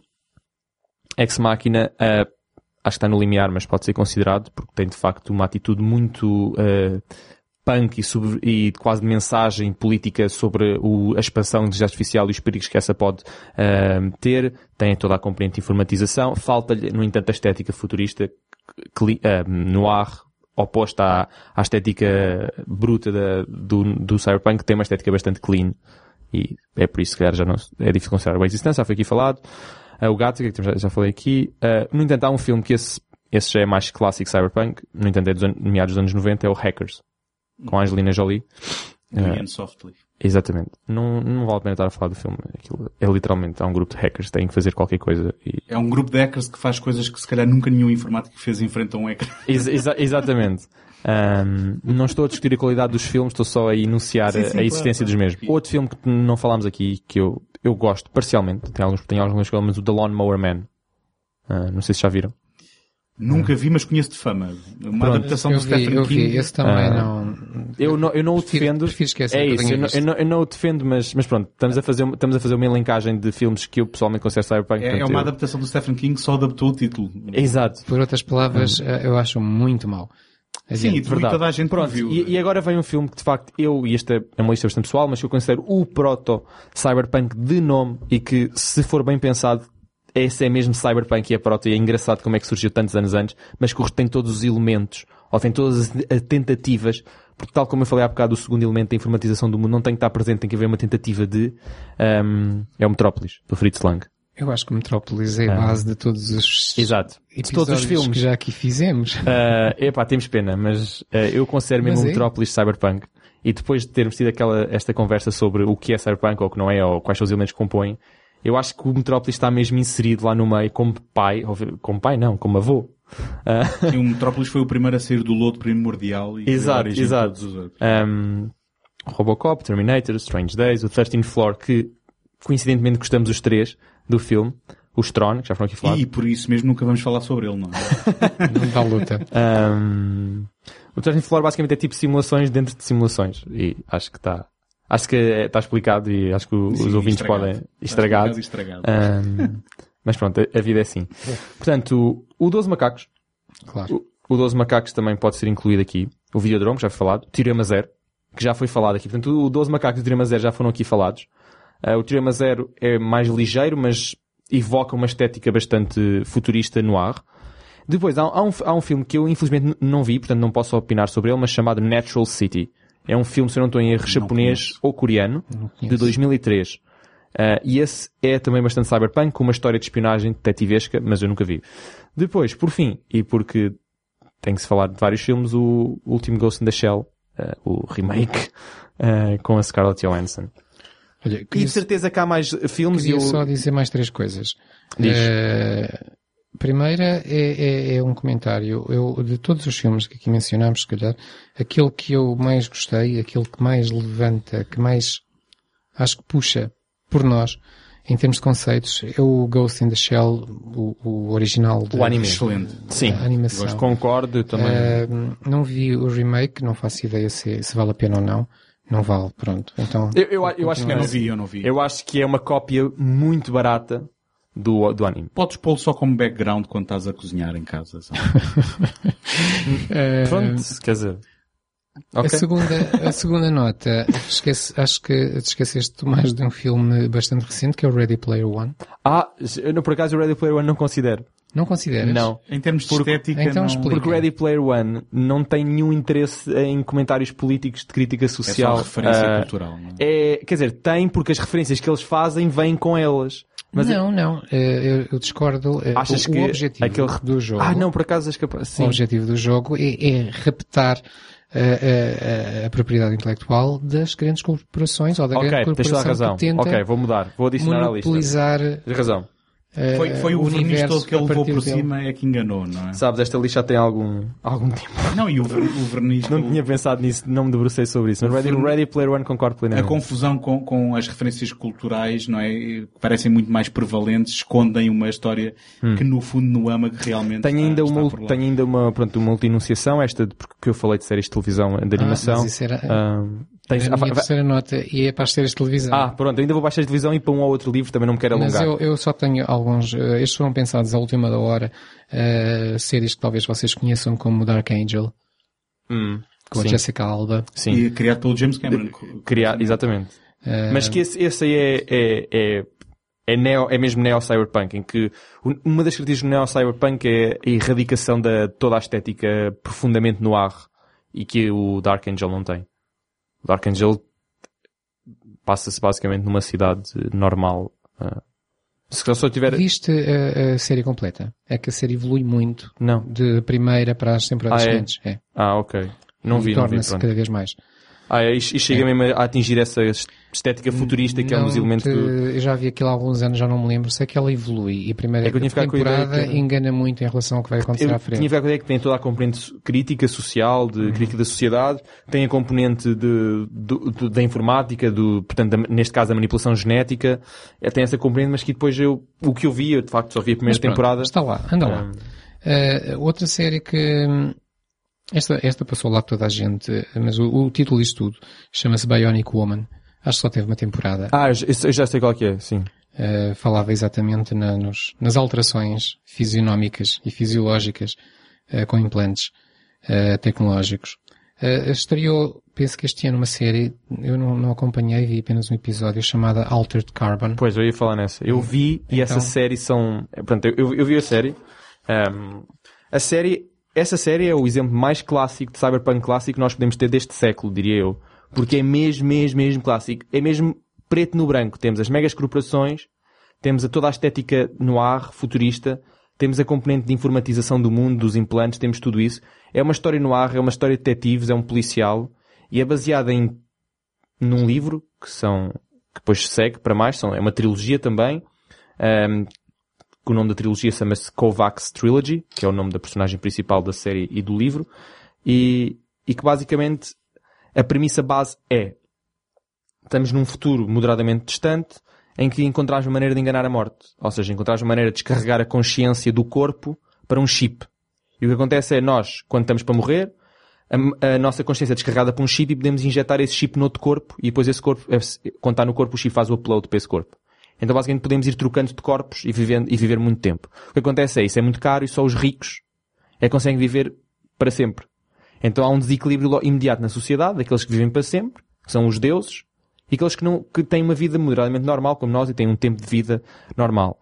Ahm, portanto, o caso, o, o, o caso em concreto é um dos, um desses ricos é assassinado, volta à vida, porque ele tinha, há, há, ah, como é que chama? Não é updates, é backups. a transferência. Backups. Ah, Há backups de coisa, imagina, sei lá, faz um backup a cada 10 minutos. Então ele houve um período que- de 10 minutos em que ele foi morto. Então ele volta, ele, ele volta à vida, mas não sabe quem o matou, porque aqueles 10 minutos foram apagados porque não chegaram a ser feitos o backup. Então basicamente ele contrata um detetive, que é o personagem principal, que é o Kovacs, para resolver o seu próprio assassinato De repente estou a ficar com vontade de ver uma série Ah. de televisão. digo-te já. e pronto. A, a série motiva neste aspecto. E toda a, e, e a, a série é, foi uma série caríssima ao nível de Game of Thrones. Portanto, os efeitos especiais estão Mas mesmo a não. Não, durar sei o quê. tanto. não, não, é- é- é- acho que é Já só. Não, acho que, acho que é suposto ser só uma temporada. Acho que a próxima temporada já é diferente, porque esta é- a primeira temporada segue o primeiro livro. E o que acontece é, como eles estão sempre a mudar de corpo, os atores têm que mudar. Então o que vai acontecer é, esta primeira temporada encerrou, a segunda temporada vai ser com outros atores já Mas no mesmo conceito. é? mas no mesmo conceito, sim. Portanto, não sei bem como é que será a segunda temporada, mas esta encerrou e encerrou o primeiro livro e são três livros. Bem, até, até nisso é mas os é efeitos especiais estão. efe- é, Pode renovar. é isso. E, E, permite, baixar os, permite baixar os custos porque não temos de estar sempre a pagar ao, ao mesmo ator e Não, depois e eventualmente diferentes subir. histórias eh, com, É. baseadas nesse, Pronto, nesse eu aconselho a ver se tiverem interesse em Cyberpunk porque pelo menos o universo e o ambiente estão super, super bem feitos. Eu só tenho mesmo pena- muito, muito dinheiro. Só tenho pena é que hoje em Ah. dia já não se escrevem livros, não é? Escrevem-se logo três. Sim, é verdade. Uh, portanto, em termos de séries, ah, não sei se tinhas mais alguma. Uh, eu também acabo aqui com o Carbono Alterado e até recomendo verem, nem que seja só pelo ambiente, porque tudo o que nós andamos aqui a descrever, esta série consegue levar. Ou seja, tudo o que andamos a falar em termos de inovações que o Johnny Mnemonic trouxe para a mesa, o Altered Carbon traz agora em 2018 com as respectivas tecnologias adequadas. Uh, e com o orçamento também adequado para tal. Uh, em relação a livros, obviamente, falámos aqui do Neuromancer, da Sprawl Trilogy, eu recomendo isso. Recomendo também este O Carbono Alterado que tivemos agora a falar da série e recomendo um terceiro livro que é considerado ahm, basilar do, do Cyberpunk, esse sim clássico, chamado Snow Crash. É de um autor chamado Neil Stevenson e é de 92. Portanto, ainda está ali naquela altura mais ou menos dourada do, do Cyberpunk clássico. E esse sim retrata também montes de coisas tipo Neuromancer. Tem uma linguagem bastante densa em termos tecnológicos, em termos de conceitos informáticos e retrata toda aquela parte da realidade virtual em que basicamente imaginemos um Ready Player One, portanto as pessoas injetam-se na realidade virtual e estão completamente imersivas, apesar de estarem noção que existe um mundo real, portanto não é uma simulação tipo Matrix. Um, e basicamente o, o- o- a história passa-se num tal mundo virtual em que existe uma personagem principal que é um samurai de, é tipo a Molly, só que, não, só que em vez de ser um samurai de rua na rua real, é um samurai de rua no mundo virtual. E ele depois também está de problemas com espionagem, do, eh, mega corporações. Portanto, a, a- a- a- estrutura narrativa é, é, é, é daquelas semelhantes à que já vimos, mas depois tem outros toques e como passa-se muito no mundo virtual, hum, é, é, é diferente porque o, o Neuromancer não se foca tanto no mundo virtual, foca-se mais nas interações entre, as trocas entre o mundo virtual e o real. Este aqui foca-se mais em mesmo em metermos dentro do mundo virtual. E é um dos primeiros a fazê-lo, é de 92, ah, ou a fazê-lo pelo menos com, com algum sucesso. Portanto, eu recomendo também, se quiserem dar uma vista de olhos, o Snow Crash. Do que eu sei, o Snow Crash é um, é um livro isolado. Pronto, António. Mas é de 92, portanto, não sei. Já, já deu mais. Lembrem, de repente lembrem de uma série, não sei se vocês concordam, é hum, a Caprica, a sequela do Galactica. Ah, sim. Sequela não, prequela. A prequela, eh, sim, a prequela. Nunca vi, nunca vi. Caprica é Cyberpunk. Também já vi, sim. É bastante cyberpunk. Como foi cancelada, nunca eh, fiz o investimento para depois saber que ia ficar com a história a meio. Pá, Firefly também foi cancelado e vale sempre a pena ver. Bom, verdade. Agora, agora aí, Ah. esse argumento arrumou o meu. Portanto, tens que ir ver, tens que ir ver Caprica. E eu acho que vale muito E de certeza a que há, é de certeza que há mais filmes, mais séries, mais Claro, livros. claro. Ah, eu tentei trazer uma lista mais ou menos completa, mais ou menos diversificada, mas acho que também já não vamos chegar aqui mais horas a falar É sobre, de- sobre isto. Aliás, acho que é a- tempo de encerrarmos o assunto. A melhor recomendação é ir acabar o Neuromancer. E depois, quem sabe, limpar o palato com arte reciclar, ou qualquer coisa assim. de gente, qualquer coisa mais simples. Tu Acho que isso é melhor ler assim um- uma fantasia qualquer. De qualquer forma, leva estas, Sword and Sorcery. leva estas recomendações com algumas eh, bem sublinhadas, eh, porque fiquei muito interessado em algumas desta, destes títulos que, que recomendaram. E agradeço teres-me convidado então aqui ao teu programa. Se calhar para o próximo mês são convidados outra vez. Se calhar, não Ok, prometo. ok, eh, Atenção, não Se prometo. assim for, cá estaremos. Muito obrigado e até à próxima. Adeus, até Bem, à vá. próxima. Até à próxima.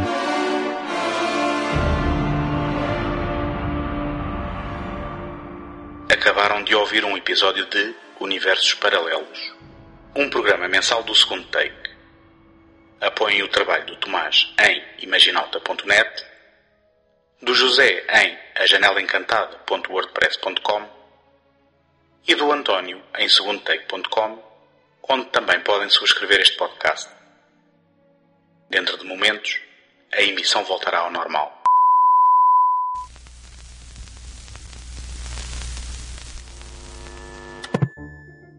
Encontramos na próxima semana. Até lá, boas fitas.